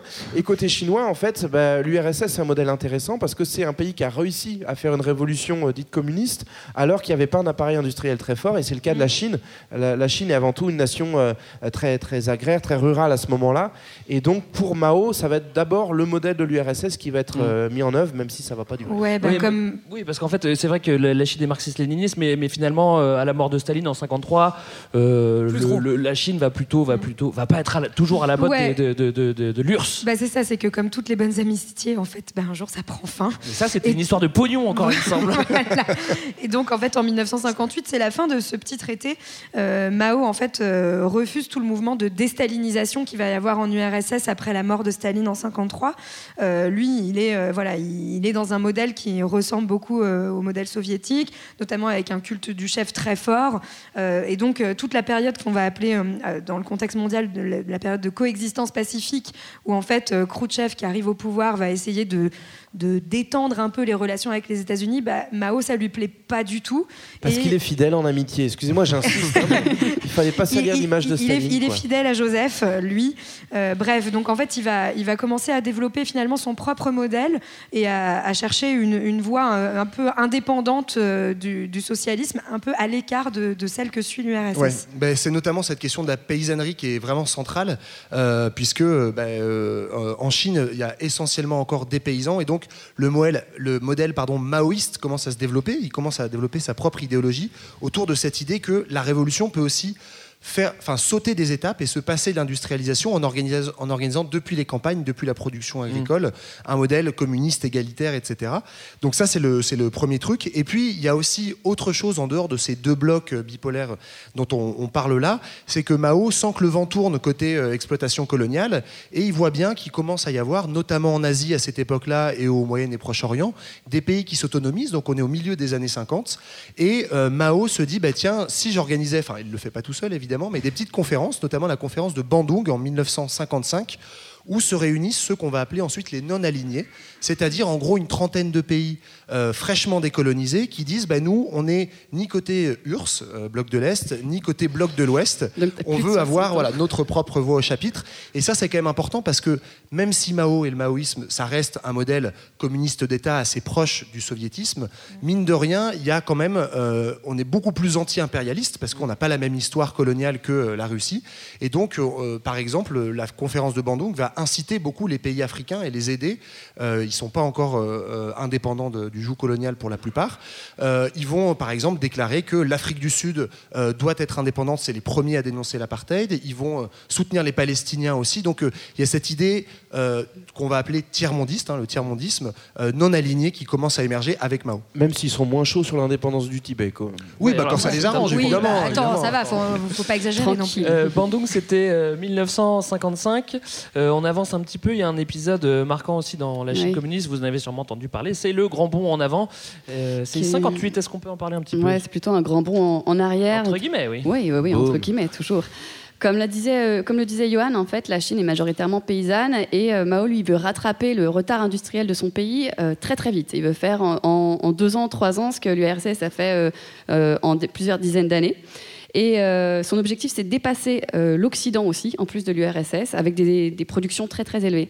Donc, il va élargir les infrastructures industrielles. Il va beaucoup compter sur la bonne volonté, entre guillemets, euh, des paysans pour produire euh, de l'acier, du tissu, du charbon et euh, faire des, projets de, de large envergure. Mais surtout, la spécificité, c'est qu'il va aller dans le sens d'une collectivisation de l'agriculture, c'est-à-dire un regroupement des terres en coopératives qui vont accueillir jusqu'à euh, 50 familles. Et le but, ça va être de stimuler comme ça la production. Mais en fait, la, la mise en commun euh, des terres, elle va priver les familles déjà de leurs propres biens, de leurs propres ressources, leur propre organisation. Euh, et les, les productions vont être bien trop faibles d'un point de vue agricultural. Agricole. Non, mais agricultural, c'est bien aussi. hein. Moi, j'aime bien. Donc ça va se faire complètement à leur détriment. Donc en fait, ils n'auront plus rien à manger. Et euh, tout ce qu'ils vont faire va être envoyé dans des grands, euh, dans des grandes, euh, des grands hangars dans les villes et même exporté à l'étranger. Mais eux, ils auront bientôt plus grand chose. Donc évidemment, c'est un échec et il va y avoir une déstructuration complète de l'économie des, des campagnes. Et, euh, et cette famine-là, euh, qui est pas si connue que ça, est en fait la plus grosse famine euh, que l'histoire de l'humanité a connue, qui a fait au moins, au moins 35 millions de, de victimes en 4 ans seulement. Euh, voilà, donc pas top. Ça montre vraiment l'ampleur de la désorganisation qui est, qui est apportée par cette réforme. Euh, alors, euh, c'est pas c'est pas une famine volontairement organisée qu'on a, comme on a pu le croiser à d'autres moments de l'histoire, mais il y a quand même des maladresses, on va dire, euh, assez euh, déjà dans le plan de départ. C'est une grosse de- maladresse quand Ouais, même, c'est- 35 millions de Ouais. C'est- peut- un dérapage, quoi. Voilà, un malentendu. Le- L'idée, c'est que, euh, en fait, on veut apporter l'industrie dans les villages. Et donc, les, les paysans, non seulement ils vont travailler la terre, mais ils vont aussi devoir consacrer du temps pour euh, fabriquer de l'acier, alors que c'est pas leur métier, alors qu'ils n'ont pas les infrastructures nécessaires. Donc, ils fabriquent de l'acier de mauvaise qualité et en faible quantité. Donc, déjà, l'équation n'est pas terrible. Et en plus de ça, bah, globalement, le système est totalement verrouillé par le parti. Mais personne a, a envie de, de- de se bah, retrouver responsable du raté. Et donc, à chaque échelon de l'administration, on va mentir sur les chiffres, ce qui fait que personne n'a la vision d'ensemble de ce qui est en train de se passer. En fait. Et c'est quand tout le monde est en train de crever qu'on se rend compte que bah, il y a peut-être un truc qui manque dans le, dans le projet. Quoi. Alors le grand bond en avant, tu l'as dit Léa, c'est transformé en grand bond euh, en arrière, mais c'est pas grave, si c'est juste une, une histoire de formule marketing, on peut en Ah trouver oui, d'autres. hein. ouais. Oui, bah, on a aussi, on en a d'autres, ouais, parce que bon, donc après ça, il va quand même avoir euh, une une mauvaise pub hein, qui circule euh, dans le pays, on va pas se mentir, les gens voient quand même les autres mourir, donc on, on est un petit peu au courant de ce qui se passe. Et, euh, et du coup, euh, Mao commence à être un petit peu affaibli. Euh, certains membres du parti, et notamment les intellectuels, commencent un petit peu à s'agiter et euh, à vouloir réformer le modèle maoïste. Et donc, Mao va dire bah, écoutez les mecs, vous allez vous calmer quand même. Moi, j'ai réussi ma révolution, on va la mener jusqu'au bout. Et en 1966, il, lan- il lance donc le mouvement de la révolution culturelle, où tout simplement, bah, c'est un verrouillage euh, du, système idéologique, hein. Euh, un mouvement qui va s'opposer aux élites chinoises et notamment aux élites intellectuelles et aux membres euh, du parti qui réclament des réformes, bah, qui vont tout simplement tous être emprisonnés ou massacrés. En fait, toute personne qui s'oppose à la pensée maoïste va être considérée comme révo- contre-révolutionnaire et, enfermés.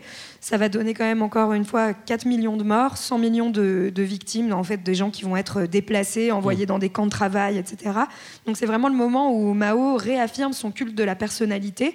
Et euh, c'est le moment notamment où va circuler partout dans le pays ce fameux petit livre rouge dont vous avez peut-être déjà entendu parler, euh, qui, est en- qui, qui sont en fait des paroles de Mao euh, écrites dans ce petit livre. Et donc, euh, voilà, le, le best-of, c'est ça, la, la Compilation compile exclusive. qui, cir- qui- qui circule partout et, qui, et à Ouais. laquelle euh, tout le monde est censé adhérer. Mais en fait, c'est là où c'est euh, brillant, avec beaucoup de guillemets, hein, mais c'est euh, cette idée pour Mao que, bah, en fait, faire le communisme, concrètement, ça ne marche pas, donc autant, euh, en fait, juste faire du marketing sur le communisme. Et là, ça marche très fort parce que ce petit livre rouge dont tu parles, il va notamment avoir un succès fou en Europe, parce que derrière cette idée de révolution culturelle, là encore, il va, falloir il va y avoir un décalage de plusieurs années avant que les élites, les intellectuels, les étudiants européens comprennent ce qu'est réellement la révolution culturelle. Mais on a l'image comme ça d'une grande rénovation prolétarienne. C'est la mode de. D'ailleurs, en France, il y a des partis comme la gauche prolétarienne qui se créent, qui sont des partis maoïstes. Et on a cette idée qu'en fait, euh, derrière la révolution culturelle, surtout, on lutte, con- on lutte contre les, élites conservatrices. Euh, il y a cette idée de la jeunesse comme ça. euh, les gardes rouges qui sont formés à ce moment-là, c'est souvent des adolescents qui viennent vraiment des classes populaires. Et donc, on a l'impression que c'est vraiment enfin la grande arrivée au pouvoir des classes populaires. Là, c'est vraiment le cas. C'est des ouvriers, c'est des paysans. Et donc, il y a une espèce de Mahomania qui défile en Europe autour de mai 68, etc., où c'est vraiment la mode. Tout le monde se dit Mao, alors qu'on ne sait pas que c'est pas exactement ça qui est en train de se passer de l'autre côté. Quoi. Alors, tu es déjà presque en train de parler de l'international. On a parlé du bourg en avant, euh, bourg en arrière, de, la révolution culturelle. Euh, Qu'est-ce qui se passe euh, malgré, euh, malgré cette fame de Mahomania à l'international? Comment est-ce qu'il se présente, lui? Bah, ça monte aussi pas mal. hein. Il obtient la, la bombe atomique, Mao, en, Ah oui, ça c'est pas en mal. 1964. la fameuse. La Bomba. bomba. C'est toujours pas mal pour peser dans le, pour peser dans le game. Il va aussi euh, financer des mouvements indépendantistes euh, en Asie, en Afrique, pour montrer qu'en fait, euh, il soutient hein, la décolonisation, toujours dans la continuité de la, la conférence de Bandung dont on parlait tout à l'heure, et que son pays peut dominer. Il va tisser des liens avec le Pakistan, certains pays d'Afrique. Euh, bon, il s'est fâché avec les Russes, hein, comme on l'a dit. Mm. Du coup, qu'est-ce que je fais si je suis fâché avec les Russes? Je vais essayer de me faire copain avec les pires ennemis des Russes, Les Américains. États-Unis. Et ouais, Ça, on n'est c'est- pas à l'abri d'une contradiction. Malin. Ce qui est assez fou parce que dans la même décennie, en fait, cette décennie des années 70, euh, il commence d'abord par euh, plutôt soutenir à fond la guerre du Vietnam. hein. La, la Chine, de 65 à 73, envoie 300 000 hommes, euh, donc 300 militaires chinois qui vont combattre indirectement contre les, contre les Américains. C'est 20 milliards de prêts et, et de- et d'aides militaires. Donc globalement, ils ont armé euh, le, le Nord-Vietnam contre, contre le Sud et les Américains. Et en même temps, à partir de 72, euh, on va euh, voir sur le plan international un rapprochement effectivement avec les États-Unis, pourquoi pas? Et c'est un, jeu, très très malin parce que jusqu'à présent, la Chine était vraiment isolée. Alors il y avait la France du général de Gaulle qui avait bien entendu reconnu la Chine, mais pour le reste du monde, la seule Chine qu'on reconnaissait à l'ONU, c'était en fait euh, Taïwan. Et à partir du moment où les États-Unis vont reconnaître la Chine, ils vont enlever cette reconnaissance à Taïwan, et c'est la Chine qui va re- récupérer notamment euh, la place au Conseil de sécurité de l'ONU, et donc siéger parmi les cinq grands puissants qui dominent euh, la planète. Donc euh, bien joué Mao. Bien joué. Ça semblait pas très très bien parti euh, cette histoire euh, en Chine. Est-ce que sur le long terme, je dirais même plus le, le très long terme, la stratégie chinoise a apporté ses fruits euh, Comment ça se passe aujourd'hui? Bah, Aujourd'hui, la Chine est en passe de devenir la, la première puissance mondiale devant les États-Unis. Et tu nous dis ça comme ça? Ah ouais, je te dis ça comme ça, Greg, ouais. Reste bien assis. C'est plus le 20 e siècle, Greg. hein. Réveille-toi. Ça y est, c'est terminé. mais en gros, le Mao, il a lancé quand même un peu le, TGV de, la domination. Il a lancé le move et ça a été suivi surtout par Deng Xiaoping, qui a lui ouvert le pays au reste du monde, hein, qui a sorti euh, la Chine de cette autarcie euh, commerciale notamment. Donc c'est le moment où en fait la Chine euh, va connaître une croissance économique de folie. Et, et depuis 2013, on a Xi Jinping qui a pris les choses en main d'une façon encore plus autoritaire, qui a encore plus accéléré la course au numéro 1 face aux États-Unis.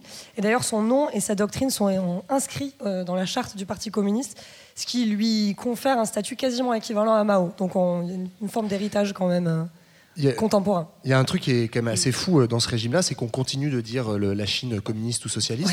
Et en fait, c'est une forme de génie d'avoir réussi à prendre à peu près le pire de ce qui existe dans le communisme, c'est-à-dire le parti unique et la dictature, le mélanger ouais. au pire du capitalisme, c'est-à-dire la surproduction, le néolibéralisme, et bam, tu mélanges les deux, ça fait la première puissance mondiale. C'est quand même assez malin. Ouais, Il y a moins de spéculation que- qu'en Amérique peu. peut-être. Puis ils ont les pandas Euh, aussi. euh, ouais. Ils ont on, les pandas. On quitte la Chine, les amigos, euh, parce qu'on va aller ailleurs avec Marlène.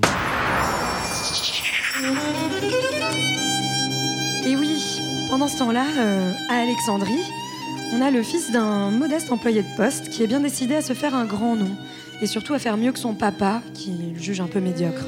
Son nom Gamal Abdel Nasser. Il naît en 1918 dans une Égypte coloniale qui devient officiellement indépendante en 1922, mais qui reste occupée par les forces britanniques. Alors Gamal, euh, le petit Gamal, il a plusieurs défis. Le premier, il est un peu d'ordre psychanalytique, hein, c'est comment faire mieux que Papounet. Alors là, pour lui, c'est fastoche, bah, c'est adopter la milouf attitude.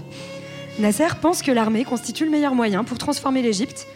C'est un petit gars débrouillard, donc il réussit à entrer à l'académie militaire. Et puis il est aussi ambitieux, donc il compte tout simplement renverser la monarchie, qu'il juge déconnectée des intérêts du peuple. Bon, première étape, c'était fastoche. hein. Deuxième défi, un peu plus technique. Comment faire de son pays une puissance indépendante dans un contexte colonial et de guerre froide? Trois étapes. D'abord, dégager le roi. En 1949, Nasser va donc créer le mouvement des officiers libres, un mouvement nationaliste et favorable à la démocratie parlementaire. Du coup, logique, en juillet 1952, qu'est-ce que font les officiers? Bah, un coup d'État. La monarchie est abolie, vive la République d'Égypte. En réalité, les choses sont quand même un petit peu plus compliquées que ça. D'un côté, bah, Nasser va mener de grandes réformes sociales. Réforme agraire en 1953, droit de vote des femmes, élections libres. Mais de l'autre, la Constitution consacre un parti unique et Nasser devient président en 1956 en évinçant tous ses petits camarades. Donc première étape, cocher. Deuxième, dégager les roses bifs. Nasser va donc, dès son arrivée au pouvoir, négocier un petit traité pour le départ des forces britanniques. Dernière chose à faire, envoyer bouler les grandes puissances. En avril 55, il va donc participer lui aussi avec son petit copain Mao à la conférence de Bandung qui fonde le tiers-monde. Il critique le colonialisme français, mais aussi achète des armes à la Tchécoslovaquie sans pour autant se revendiquer socialiste. Ni de droite ni de gauche, hein, Nasser. Non, non, pardon, j'ai oublié. Ni bloc US, ni bloc URSS. Je me suis trompée d'époque. L'Égypte est donc indépendante. Bravo Gamal. Il a donc bien bossé, mais il veut encore devenir la star. Et comment devenir la star du décolonialisme et du monde arabe Bah rien de plus simple, il suffit tout simplement de bien zaraf tout le monde. Il va soutenir d'abord les indépendantistes algériens, reconnaître la Chine communiste, et du coup, bah, les États-Unis, la Grande-Bretagne et la France sont pas très contents.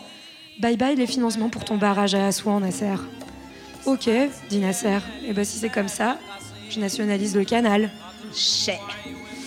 Voilà, bon, du coup, résultat, une petite guerre, mais Nasser en sort encore grand vainqueur. Bien joué. Il reste plus qu'à saupoudrer tout ça d'un peu de panarabisme. Qu'est-ce que c'est? Bah, unir tous les peuples arabes contre les anciennes puissances coloniales et occidentales pour euh, mettre fin justement à leur domination, mais aussi à Israël par la même occasion. Bon, malheureusement, toutes les bonnes choses ont une fin, et Nasser et l'Égypte perdent en, splendeur, notamment après la défaite de la guerre des six jours en 1967. En 1970, il va donc entamer des négociations avec Israël sous l'égide des États-Unis, avant de mourir. Donc, euh, pour résumer, un peu d'autoritarisme égyptien, l'enlisement du conflit israélo-palestinien, l'hyperpuissance des États-Unis en devenir. Bref, Nasser, c'est un peu tout ça.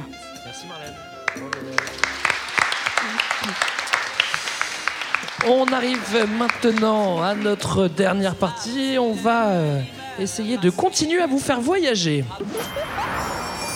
1975-2001, changement de déco pour le nouveau millénaire. Les Français ont une vision à la fois optimiste et raisonnable de l'an 2000.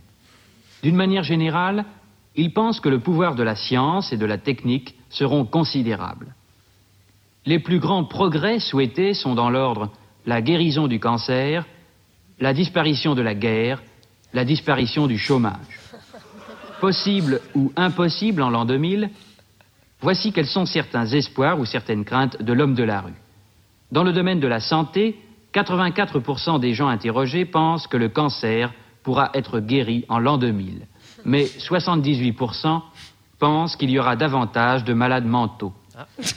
Au chapitre des voyages, 68% des Français estiment qu'il sera possible d'effectuer en l'an 2000 le voyage Paris-New York en une heure. 67% pensent qu'il y aura en France 10 000 km d'autoroute. 64% pensent que les douanes et les passeports seront supprimés. Mais 29% seulement pensent que l'on pourra aller régulièrement dans la Lune. Dans le domaine du logement, 75% des gens interrogés pensent que les grandes villes seront couvertes de gratte-ciel, mais 61% estiment que la majorité des habitants des villes. Voilà, c'est toujours amusant de voir le futur d'avant. Euh, c'est c'est toujours un peu différent. euh. Il y avait beaucoup d'espoir pour cette fin de millénaire. Après, il s'est quand même passé plein, plein de choses dans ce dernier quart de siècle. Vous connaissez l'histoire. Maintenant, on va se faire un petit top chrono. C'est qui? C'est Marlène? C'est JB. Est-ce que vous êtes prêts? Chaud. Allez, hop. C'est parti. 1975, c'est la prise du pouvoir par les Khmers rouges au Cambodge. Ah tiens, ça faisait longtemps qu'on n'avait pas parlé de génocide. 1982, Michael Jackson sort Thriller, album le plus vendu de tous les temps. Et ces clips s'imposent sur MTV, chaîne musicale alors peu ouverte aux artistes noirs. On continue de progresser. 1983, découverte du virus de l'immunodéficience humaine, responsable du sida et virus préféré de Greg. Mais on va quand même attendre 4 ans avant d'autoriser la pub pour les préservatifs en France parce que le zizi, c'est sale. Tche- 1986, Tchernobyl fusionne un peu trop fort. On vous rassure, tout est sous contrôle et aujourd'hui encore, tout va bien. 1994, Nelson Mandela est élu président de la République d'Afrique du Sud. Une très belle remontada après 27 ans de prison pour sa lutte contre le régime raciste d'apartheid. 1997, en France, Jacques Chirac dissout l'Assemblée nationale. Perdu 2001, attentat du 11 septembre aux États-Unis. Oui, alors voilà. Sinon, comme Happy End du XXe siècle, on avait la sortie du premier Harry Potter en 2001. Le Merci film, bien sûr. les amis. Euh, on est dans euh, le dernier quart du XXe siècle et on va vous emmener assister à la chute de l'URSS. Allez, rien que ça. On va assister aussi à la création de la Fédération de Russie. On va peut-être trouver quelques points de résonance avec l'actualité. Ce qui est rigolo, euh, c'est que certains historiens avaient annoncé la fin de l'histoire avec la chute de l'URSS. On sait maintenant que c'était pas vrai du tout. Voilà. on revient donc dans les années 80 en URSS. C'est encore la guerre froide. Comment ça va à Moscou euh, à ce moment-là? Pas fort fort. Non, ça commence à sentir un petit peu le roussi, ouais, dans les années 80. Euh, bon, il y, a- il y a plein de causes à tout ça, notamment euh, de l'autre côté, euh, en Amérique, il y a un petit Reagan qui a relancé très fort la course à l'armement, plus euh, l'U- plus l'URSS qui s'enlise dans une guerre en Afghanistan. Donc en gros, le pays est vraiment exsangue économiquement. À l'intérieur, il y a tout un mouvement aussi de rébellion de la jeunesse assez important. Il y a beaucoup d'alcoolisme aussi, je crois. Bref, la situation sociale, etc., elle, elle va pas très fort. Et il y a un petit gars qui arrive avec une tache de vin sur le front, c'est Gorbatchev. Ah oui. Et lui, il se dit de- du coup qu'il va essayer un petit peu de, de réformer tout ça. Donc euh, il y a deux grandes politiques. Normalement, si vous avez suivi au collège, vous vous rappelez au moins de ces mots qui vous disent Au vaguement lycée, quelque au lycée, n'exagère pas quand même. Ouais, ouais. Ouais, plus tôt. Ouais, nous, faisait tout en quatrième. Moi, je crois que c'était terminé Ah, déjà. c'est ça, d'accord. C'était euh, la, la, pérestroïka, la perestroïka, du coup, je vais y C'était arriver. pas si bien. Bien joué. Va falloir réviser un peu. Ouais, mais comme c'était au collège, c'était plus loin. tu Oui, c'est vrai, t'as raison. Donc euh, perestroïka, je vais pas la redire, je vais pas la redire. C'est les réformes économiques, en gros, donc euh, restructurer et commencer à libéraliser un tout petit peu. Mm. On commence à avoir notamment des auto-entrepreneurs. Alors c'est pas des gars sur Uber Eats, mais tu as le droit d'avoir ton petit commerce, donc euh, ton petit commerce de rue, des petites micro-entreprises, ou pareil euh, pour l'agriculture. Et l'autre grande politique, c'est la glasnost. Celle-là, je peux la dire plus facilement. Ouais, été plus à l'aise avec la glace. Ouais.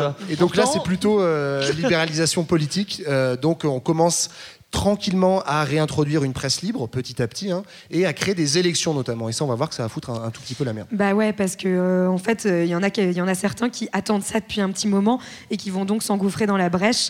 Et euh, donc c'est un pari un peu risqué, c'est que Gorbatchev, en, faisant ces politiques-là, le but c'est qu'il se dit bon bah l'URSS va tenir puisque on, on- on donne un peu, on, lâche un peu la bride, donc ça va passer. Bah non, en fait ça casse. Euh, on a, on va avoir une montée des nationalismes, notamment dans les républiques soviétiques, euh, qui, qui est de plus en plus forte, et aussi dans les pays qui étaient en fait les alliés euh, du bloc de l'Est, donc comme l'Allemagne. Et donc on- en 1989, bah, le mur de Berlin chute. On voit donc que la glasnost et la perestroïka, j'y arrive mieux que toi. Bravo.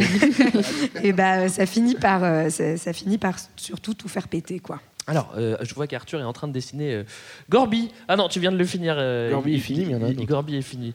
Euh, à l'intérieur, ça, ça, à l'intérieur, euh, ça bouge aussi. hein. Oui, en fait, à l'intérieur, il faut bien comprendre qu'on on parle à la fois de tout le bloc de l'Est qui est en train de se, figure- de se fissurer, mais là, on va se concentrer sur l'URSS et même à l'intérieur de l'URSS, qui est une fédération. Il y a notamment en Russie, bah, pareil, ce mouvement un petit peu favorable à la démocratie et, et à l'ouverture qui se manifeste autour d'un certain Boris, alors, euh, qui est en train d'apparaître. Pour l'instant, il est encore pas trop menaçant, mais vous allez voir qu'il va bientôt manger Gorby. Alors Boris, il a pas la tache de vin sur la Non, tête, c'est il la, la mèche. Voilà. Il a la tache de vin à l'intérieur, je crois. On y reviendra. Elle était très bien celle-là. Donc bref, en gros, ce qu'il faut vous figurer, c'est que Gorbatchev, il va être pris en tenaille entre d'un côté les pro-démocratie emmenés par Boris Yeltsin, qui euh, a un petit avantage sur Gorbatchev, c'est qu'il va jouer le, le jeu des premières élections. Yeltsin, il va être élu à plus de 90% à Moscou euh, lors de- des premières législatives, je crois. Oui. Alors que Gorbatchev n'a jamais été élu par qui que ce soit. Donc déjà, il y a une compète de légitimité. Et puis pendant ce temps-là, ce qu'on voit pas dans le dos de Gorbatchev, c'est qu'il y a aussi tous les euh, vieux costumés de l'URSS qui, eux, ne veulent surtout pas que ça bouge. Donc les ultra-conservateurs d'un côté, les ultra-démocrates de l'autre, et Gorby au milieu. Comment ça se termine? Eh ben, les premiers à bouger sont en 1991, en fait, les ultra-conservateurs qui paniquent, qui se disent Ok, Gorby est en vacances, c'est vrai, true story, il est en août euh, à Sochi dans sa petite euh, maison, slip de bain, tranquille. Et là, qu'est-ce qui se passe Les conservateurs à Moscou lancent les chars, essayent de prendre le contrôle de la ville. C'est pas très bien organisé. Et les démocrates, qui eux n'étaient pas en slip de bain, Yeltsin notamment, en profitent aussi pour faire échouer le putsch et donc euh, paraître aux yeux de la population comme les héros ayant sauvé la démocratie en URSS. Ouais, et puis en plus, euh, Boris, c'est vraiment la jeunesse, c'est le, c'est le soleil, c'est le nouveau monde, quoi. Alors, on est en Boris Yeltsin, là, 91, hein. Mais ceci dit, c'est vrai que c'est un move quand même euh, très courageux et qui étonne beaucoup parce que notamment on est très peu de temps après la place Tiananmen, euh, Tiananmen en, en Chine. Et donc du coup quand euh, euh, notre ami Boris Eltsine il monte sur un char et qui fait descendre quelques jeunes dans les rues, il y a quand même ce truc de potentiellement on va vraiment se faire tirer dessus et ça peut être très chaud. Et euh, effectivement c'est là où euh, il y a un peu l'opinion publique qui commence à prendre conscience que le Parti communiste n'a plus le pouvoir qu'il avait avant. Et à partir du moment où cette manifestation triomphe et Boris Yeltsin arrive à s'en sortir indemne, et bah du coup ça va s'accélérer très vite. Donc là on a l'été 91, il reste plus que six mois pour le régime quoi. Alors oui, il, il en sort pas que indemne, il va même euh, devenir président de, de- de la Fédération de Russie. Ouais, et remplacer, euh, et, et remplacer Gorbatchev. Euh, et euh, à ce moment-là, à son arrivée, il va y avoir un, vrai essai d'inflexion libérale du pays.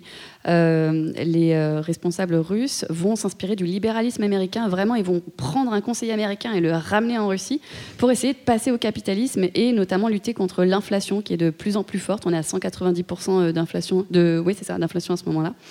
Et, euh, et donc les personnes qui sont euh, à la tête du pays, encore une fois, donc euh, les anciens communistes, etc., restent là dans le coin et commencent à privatiser les biens nationaux et, les terres euh, dans des conditions un peu obscures. On va les appeler les, les nouveaux Russes, ça veut dire en fait les nouveaux riches, et qui euh, sont encore une fois, comme, comme je le disais, les personnes qui étaient déjà à la tête du pays Mmh, avant, ouais. à la tête des partis.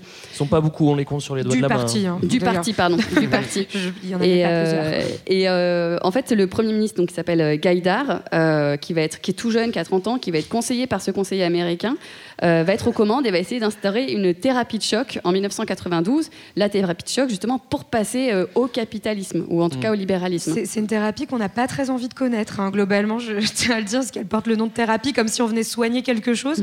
Bah oui, Globalement, c'était des va- communistes, il faut les soigner. Voilà, bah, donc ça va pas aller beaucoup mieux après. C'est-à-dire qu'en fait, on- euh, la thérapie de choc, c'est c'est l'idée de l'idée du choc, c'est qu'on passe très rapidement, très brutalement du communisme au libéralisme économique et même au néolibéralisme. Donc, euh, c'est-à-dire qu'on privatise tout très violemment euh, et en fait, ça va créer un effondrement de l'économie euh, soviétique, enfin russe, avec une inflation qui là passe de 200% à 1000% très rapidement, un chômage énorme, la fuite aussi des, des cerveaux, donc des, des intellectuels russes, et une pauvreté énorme. Donc vraiment, en fait, on va avoir tous les indicateurs de développement humain qui s'effondrent au moment où on passe au libéralisme Ouais, dans les années 90. Il y a notamment un rapport de l'UNICEF, hein, qui ne sont pas réputés non plus pour être des affreux gauchistes, qui estime que cette thérapie de choc, en deux ou trois ans, elle a fait plus de 3 millions de morts euh, en Russie euh, post-soviétique. Donc euh, là aussi, c'est un peu le, alors, en plus petit, mais c'est le grand bond en avant capitaliste. hein. c'est autre, autre type de thérapie. Et euh, par exemple, un, un exemple moi qui m'a marqué de cette manière de dépecer notamment l'État, il faut savoir que bah, comme toutes les entreprises étaient nationales, c'était quand même des fleurons et elles avaient une vraie valeur. Et du coup, comme on ne sait pas trop quoi en faire, on distribue des bons à la population, en fait, qui sont des parts d'actions. Euh, donc euh, tout le monde, tous les Russes se retrouvent euh, en soi actionnaires. C'est presque d'ailleurs plus communiste que comme c'était juste avant. Sauf bien que, que tu en fait, défenses l'actionnariat comme un non, truc mais communiste. En tout cas, c'était presque coopératif, c'est-à-dire que chacun avait une petite part. Et en fait, bah, la priorité, tu l'as dit, pour la plupart des Russes qui sont ruinés par l'inflation, c'est de bouffer. Et donc, ceux qui ne sont pas informés revendent très vite leurs actions pour rien du tout. Et c'est comme ça que quelques malins, les nouveaux Russes qu'on appellera plus tard les oligarques, euh, arrivent à, pour une bouchée de pain, acheter euh, bah, euh, des, des petites entreprises pétrolières, des petits médias, des trucs qui après vont valoir des milliards d'euros et vont l'acheter. Gazprom, vous connaissez Voilà. Ils vont l'acheter souvent pour 100, 200, 1000 fois moins que leur valeur dix ans après. Et il y a un deuxième pari raté en fait de cette thérapie de choc. Euh, donc former des classes moyennes, bon, ben, on a vu, c'est raté. On a juste formé quelques élites très très riches. Le deuxième pari, c'était de se dire si on fait d'abord la libéralisation économique, en fait, la, le démocratisation va suivre. En gros, une fois que tout le monde aura une aisance matérielle, ben, on pourra devenir une, une belle nation de, de- de classe Ouais, moyenne ça- participant au C'est encore la théorie de la Banque mondiale aujourd'hui. hein, Voilà. Je tiens à le préciser quand même. Là, alors c'est peut-être un concours de malchance, mais ça n'a pas fonctionné. euh, dans le sens où, en fait, euh, ça. ben, euh, Yeltsin euh, va pas être très très populaire, hein, puisque ses premières mesures, elles commencent sérieusement à, le chahuter. Et ce qui fait qu'en 93, euh, il y a au sein du, Parlement euh, russe, en fait, un début de soulèvement, on va dire, de, de, de fronde contre le pouvoir de Yeltsin, qui notamment bah, euh, se, voit opposer un, refus sur ses nouveaux projets de, de réforme. Et donc, bah, Yeltsin, il n'aime pas trop qu'on lui dise non. Ouais, d'autant plus que à ce moment-là, il y en a quand même qui se frottent les mains. C'est aussi les Américains qui sont bien contents de voir le, régime soviétique s'écrouler et qui vont envoyer plein plein de conseillers à Helsinki pour qu'il puisse être réélu. Et réélu, euh, il, va l'être, je préfère vous le dire. Euh, en tout cas. euh, on voit déjà une situation qui, euh, qui, se met en place avec les oligarques. Les oligarques, on n'a pas encore dit le nom, mais c'est vraiment ceux qui, vont prendre toute l'économie comme on vient de l'expliquer. On a de la corruption à gogo, on a des mafias, on vient de se claquer 70 ans de communisme. Tous les repères sont un peu perdus, c'est un peu le Far West à ce moment-là, et l'économie, ça va pas toujours pas en fait. Quoi. Alors du coup, juste pour finir le- mon- ma petite histoire sur l'échec de la démocratie, mais ça, ça y vient directement. En fait, en 93, euh, Yeltsin fait donner les chars contre l'Assemblée, euh, assoit son coup de force et donc par conséquent va imposer une nouvelle constitution dans laquelle il renforce son pouvoir et donc directement l'influence de ses conseillers euh, néolibéraux. Alors tu peux enchaîner avec la corruption maintenant Non, Non, mais- pas forcément toi. D'a- D'ailleurs, c'est un, c'est un- ça donne un régime là aussi inspiré des États-Unis puisqu'il est très présidentiel et il laisse peu de place euh, au Parlement grâce à ce coup de force de Helsinki. Et là, c'est un peu la, la deuxième vague euh, après la, la première vague de privatisation qu'il y a eu tout de suite en 91-92. Euh, il va y avoir un petit deal qui va se faire entre ces nouveaux Russes et Helsinki pour euh, euh, se faire réélire. Donc, on est au, au milieu de la décennie, hein, 95-96. Euh, nouvelle élection présidentielle. Boris Helsinki, hyper pas populaire du tout, se représente à sa propre succession. Et là, il fait un truc qui est assez malin, c'est qu'en fait, bah, il vend les bijoux de famille, c'est-à-dire l'État, hein, je précise, Oui. euh, et toutes les entreprises d'État. Et euh, grosso modo, il se fait soutenir là très très fort par les oligarques avec euh, des systèmes notamment d'enchères truquées. Donc vous avez par exemple, il va vendre Yukos, qui était l'entreprise pétrolière qui deviendra Mhm. après Gazprom en, en fusionnant au passage avec d'autres. Il va faire des enchères, on va organiser des enchères, et en fait, il y aura deux mecs qui vont représenter une quinzaine de sociétés écrans, qui vont faire des fausses enchères pour acheter du coup pour rien du tout euh, Yukos. Donc en gros, ce deal concrètement avec ce type d'opération financière, c'est à quelques financiers, bah, allez-y, je vous donne pour pas cher des entreprises d'État, celles qui restent, notamment des médias aussi, et en échange, vous financez ma campagne très fort, je vous donne des postes politiques, et du coup, je me ferai réélire. Et ben Ouais. bingo, ça marche. Et du coup, euh, je vous vends notamment des médias et vous faites une campagne médiatique pour ma réélection. Euh, aucune euh, ressemblance avec l'actualité, euh, bien évidemment. Non, mais en, en France, Voilà. ça, ça arriverait pas, ça. Non, jamais. Voilà. Euh, niveau politique, on le dit, bah, c'est pas ouf. hein, euh, Clinton soutient quand même le, le- le nouveau régime, euh, comme euh, je disais. Et Helsinki, euh, en plus, il, il va pas spécialement bien. Euh, il est un peu malade, il picole, il a offert le pays. C'est pas- c'est c'est quand même toujours très compliqué. lui, il va pas quoi. fort, je crois. Bah, puis ces nouveaux Russes qui l'entourent, en fait, sont, se sont non seulement accaparés toute l'économie du pays, mais sont concrètement aussi dans le premier cercle du pouvoir. C'est-à-dire que c'est à la fois un pouvoir économique, mais aussi politique. Et donc tout ça va ne faire que s'accélérer. Et en fait, ça, ça a ter- fini dans une terrible faillite de l'État. On est en 1998. Et globalement, euh, là, on ne peut plus aller plus loin. C'est-à-dire que euh, les fonctionnaires, par exemple, ne sont plus payés. On est vraiment au fin fond de la misère, alors qu'on avait promis, même pas dix ans auparavant, que ce serait un monde meilleur. Donc, on est, on est au plus mal d'évaluation. On sent qu'il faut euh, la sortir un petit peu la tête de l'eau. Et ça, ça sent un petit peu la fin pour Boris. Alors, c'est- ce qui est rigolo aussi, c'est que ça rappelle euh, une autre histoire. Là, on va, un homme, on va avoir un homme fort qui va être placé euh, justement par les C'est oligarques. qui? Par Berezovski, Ouais. justement, en se disant Oh, le petit gars du KGB, il va être manipulable, on va en faire ce que je veux, je vais pouvoir en C'est faire ce marrant, que je tous veux. ces mecs qu'on pense pouvoir manipuler Ouais, et en fait, et pas ça trop. Ça marche pas. Là, vous l'avez deviné, c'est Poutine évidemment qui va arriver. Quoi. Voilà, donc Poutine, un ancien du KGB qui connaît bien du coup tous ces anciens, euh, tous ces oligarques qui, je le rappelle, sont en fait souvent des anciens cadres du Parti communiste. Donc il a un réseau absolument énorme.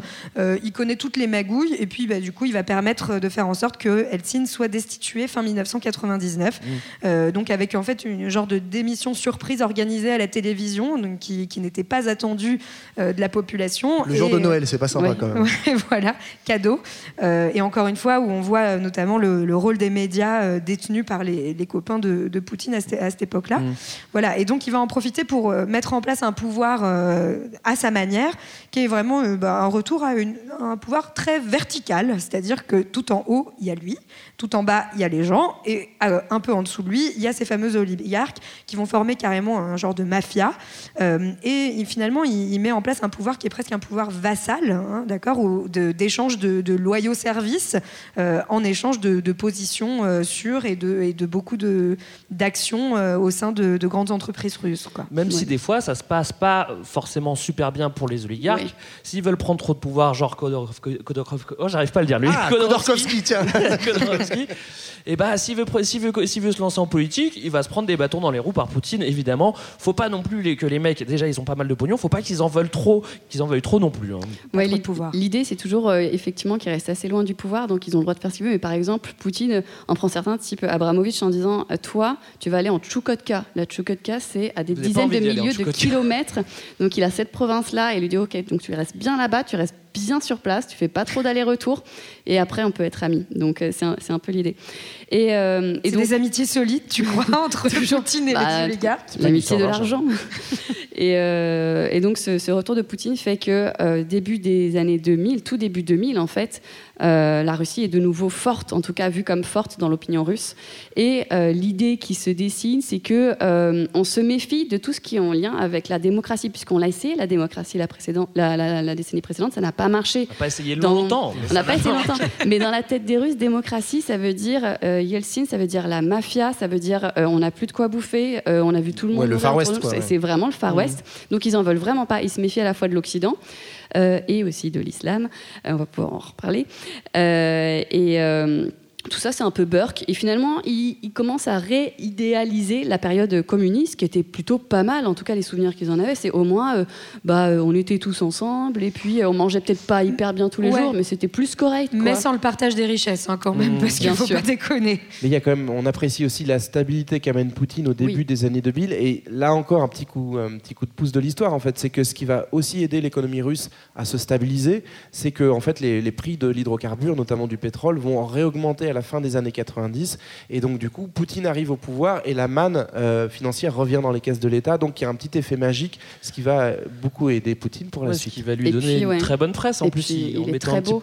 On on le voit d'ailleurs. c'est Il est là en train de rider son ours, dessiné par Arthur. Ouais, ouais. Il est assez classe. Euh, non, c'est vrai que ça lui donne bonne presse. Il remet un petit peu les oligarques au pas et ça lui. Bon, bah voilà, il, est quand même apprécié de, la population. Euh, on comprend un petit peu mieux le statut de Poutine. On en parle beaucoup en ce moment. Est-ce que vous voulez rajouter quelque chose en guise de conclusion sur cette petite partie? Bah, non, simplement dire qu'effectivement, euh, voir que cette transition-là, qu'on a cru être un choc très bénéfique, en fait, c'est surtout une transition qui a fait exploser les inégalités sociales. Et donc, ces nouveaux Russes, petit à petit, ont, enfin petit à petit, mais en assez peu de temps, en 10 ans, ont réussi un peu à, à dépecer l'État. Et c'est vraiment un exemple un peu d'expropriation en fait des, des biens publics par euh, une petite partie des gens.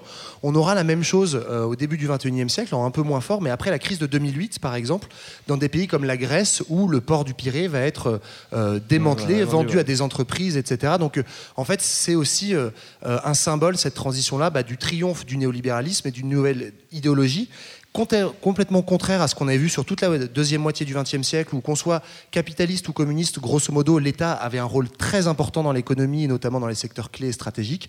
Là, on est complètement dans une autre ère et c'est euh, les entreprises privées qui doivent avoir la main sur ces Bienvenue secteurs-là. dans le 21e siècle. Voilà. Et ouais, Ouais, voilà, on est content. merci.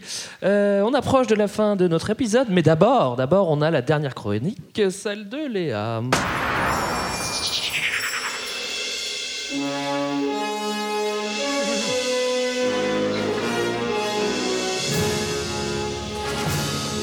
1975, rapide état des lieux aux États-Unis. C'est la déprime. On sort de 10 ans de guerre au Vietnam, le chômage augmente un petit peu partout, c'est pas la folie. Et quand ça va pas, on peut certes aller voir le psy, mais on peut aussi aller au cinéma. C'est en tout cas ce que font des millions de personnes qui se pressent devant les écrans, à la fois aux États-Unis, mais aussi dans tous les pays où les films am- américains sont diffusés. Et devant l'afflux massif dans les salles de cinéma, les dirigeants américains, pas bêtes, commencent à se dire que c'est sacrément intéressant d'utiliser ce média pour euh, diffuser ses idées. Ça évite de passer par l'invasion militaire pour euh, convaincre les foules. C'est plus doux, c'est plus subtil, c'est peut-être un peu plus sournois. C'est ce qu'on appelle le soft power, le pouvoir doux. Le président Reagan, lui, il est très intéressé par ce pouvoir doux dans les années 80. Alors lui, il pense que c'est le capitalisme qui va sauver les États-Unis. C'est un leader de l'idéologie du libéralisme à outrance avec sa copine Thatcher. Donc, il met le paquet et il demande à ses copains des studios, n'oubliez pas, c'est un ancien acteur, de faire passer le message au cinéma. On va montrer que le capitalisme américain, c'est l'incarnation de la force et du courage, et qu'avec notre modèle trop super puissant, on gagne tous les coups. Autrement dit, on est invincible et ça donne des films comme Terminator ou Top Gun. Évidemment, dans ces films, on va beaucoup jouer sur les stéréotypes. Notre héros, généralement un Américain blanc qui a de très grosses tablettes de chocolat et un gros gun glissé sous la ceinture. Il est sûr qu'il a toujours raison et ses muscles lui permettent de se battre seul contre tous pour sauver l'Amérique et le monde entier par la même occasion. La, figu- la figure de l'ennemi, elle, elle évolue au cours euh, des années. En 1980, c'est évidemment les soviétiques, les méchants communistes, comme fait euh, Ra- Rambo, Rainbow, j'allais dire, ou Rocky. Mais à la chute de l'URSS, mince, ils ne sont plus là. Et évidemment, il faut identifier un nouvel ennemi pour mobiliser les troupes et mettre le modèle américain en valeur.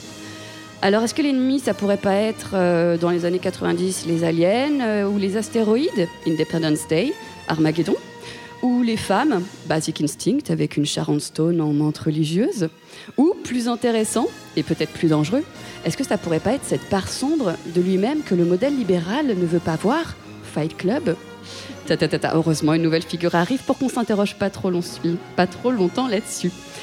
Parce que ça fait 25 ans qu'avec leur soft power, leur doux pouvoir, les Américains inondent le monde de leurs films, certes divertissants, mais surtout arrogants et un peu manichéens, ce qui va exciter certains radicaux dans certains endroits. Et là, forcément, vous y attendez, c'est la fin de l'épisode, 11 septembre 2001. Des terroristes Al-Qaïda plantent leurs avions sur les Twin Towers et le Pentagone, détruisant deux des plus grands symboles qu'on voit dans les films américains. À partir de ça, le nouvel ennemi, fabriqué dans les séries américaines, je vous le donne dans le mille, ce seront surtout des hommes arabo-musulmans. Bravo, plein de nouveaux amalgames pour le 21e siècle à venir. Merci Léa. Merci. C'est la fin de notre petit épisode. Je vais mettre un gros coup de pression à Arthur qui est en train de mettre de la couleur, qui a quand même bien fini son, euh, son, euh, son dessin. On peut revenir un petit peu euh, dessus, Arthur? Oui. Ah bah ça fait... Un, mo- un moment j'ai eu te peur. un moment j'ai eu peur. Est-ce que est-ce que tu veux nous, nous, nous, nous éclairer sur certains points qu'on n'aurait peut-être pas vus?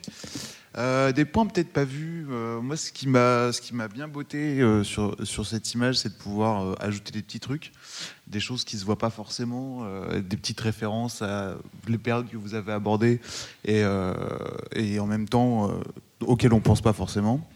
Avec par exemple un char gonflable qui fait référence aux, aux légions fantômes de l'opération Fortitude, qui est un faux débarquement qui a été organisé par les Anglais pour masquer le débarquement euh, en Normandie. Ouais, ils avaient placé des, des faux chars. euh, C'est des, en faux, plastoc c'est des pour faux que les- chars, c'est des faux chars gonflables, de la fausse artillerie, euh, des, des, des- des faux camps. euh, Que les de- Allemands les repèrent euh, Voilà. et que se- C'est et ça. qu'ils se trompent. Même avec des, avec des bruits de euh, camps militaires qui étaient diffusés euh, en continu pour tromper les Allemands. Et t'as pas fait le bruit alors Si, il y a une petite enceinte sur la droite. Là. Ah oui, c'est vrai. Bien joué. Euh, tu veux nous montrer autre chose?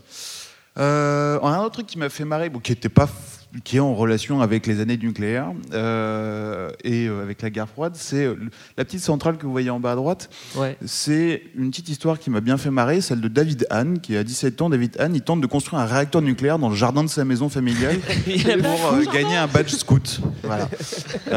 Donc, il récoltait des, il récoltait des matériaux nucléaires dans les piles, notamment, et les détecteurs de fumée qui volaient dans les magasins. Et bah, il a fini par se faire gauler.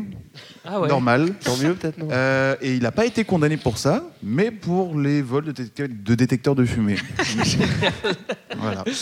Euh, T'en t'en as d'autres ou tu veux euh Euh, un autre qui est peut-être un Ah, peu Moi, je, moi, je, je t'exploite au maximum. Ah hein, bah tu vois. peux y aller. hein. un autre qui est un peu plus, petit- un peu plus cryptique, euh, mais qui est néanmoins intéressant, c'est celui avec la radio en bas à gauche. Euh, voilà, avec marqué tac tac tac, qui, euh, est une référence au pivert russe, euh, qui était un signal radioélectrique qui pourrissait les ondes radio européennes. qu'on pouvait entendre sur les stations de radio, voilà.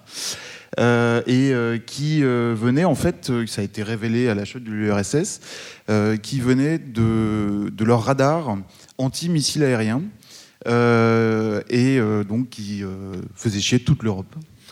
Merci Arthur. Euh, on remercie aussi Arthur pour, le bouquin. Il a, il super bien illustré, c'est super beau. Nous, on est très contents. Euh, si vous n'avez pas le bouquin, bah, vous savez ce qu'il vous reste à faire. hein. Il y en aura certains.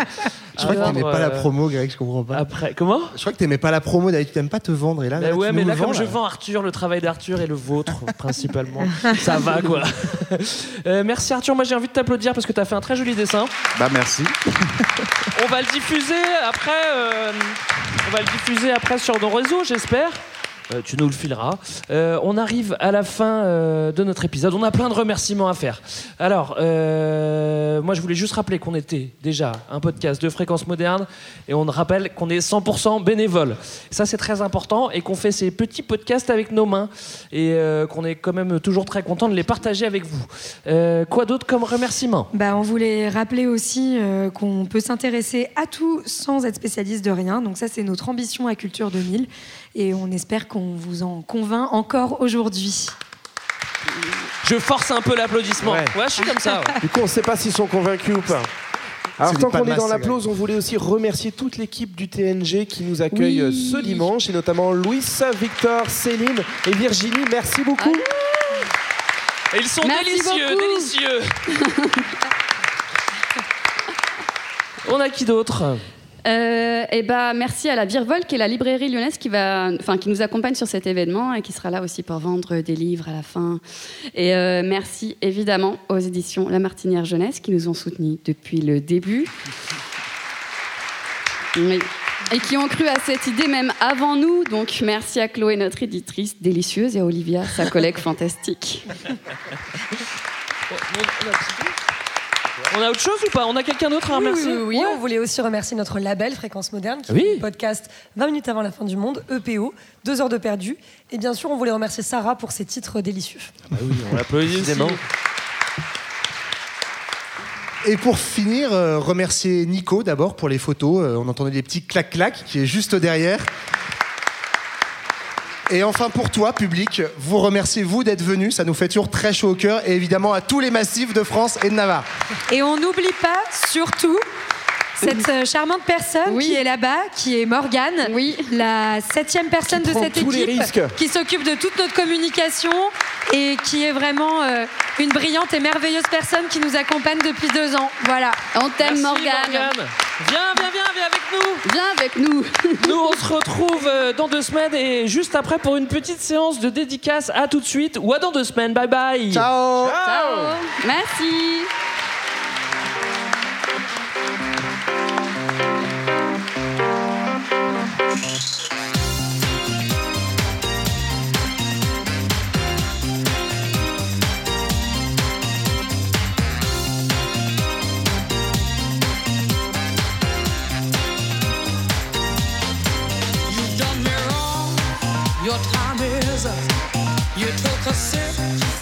From the devil's cut. You broke my heart, there's no way back. Move right out of here, baby. Go pack your bags. Just who do you think you are? Stop acting like some kind of star.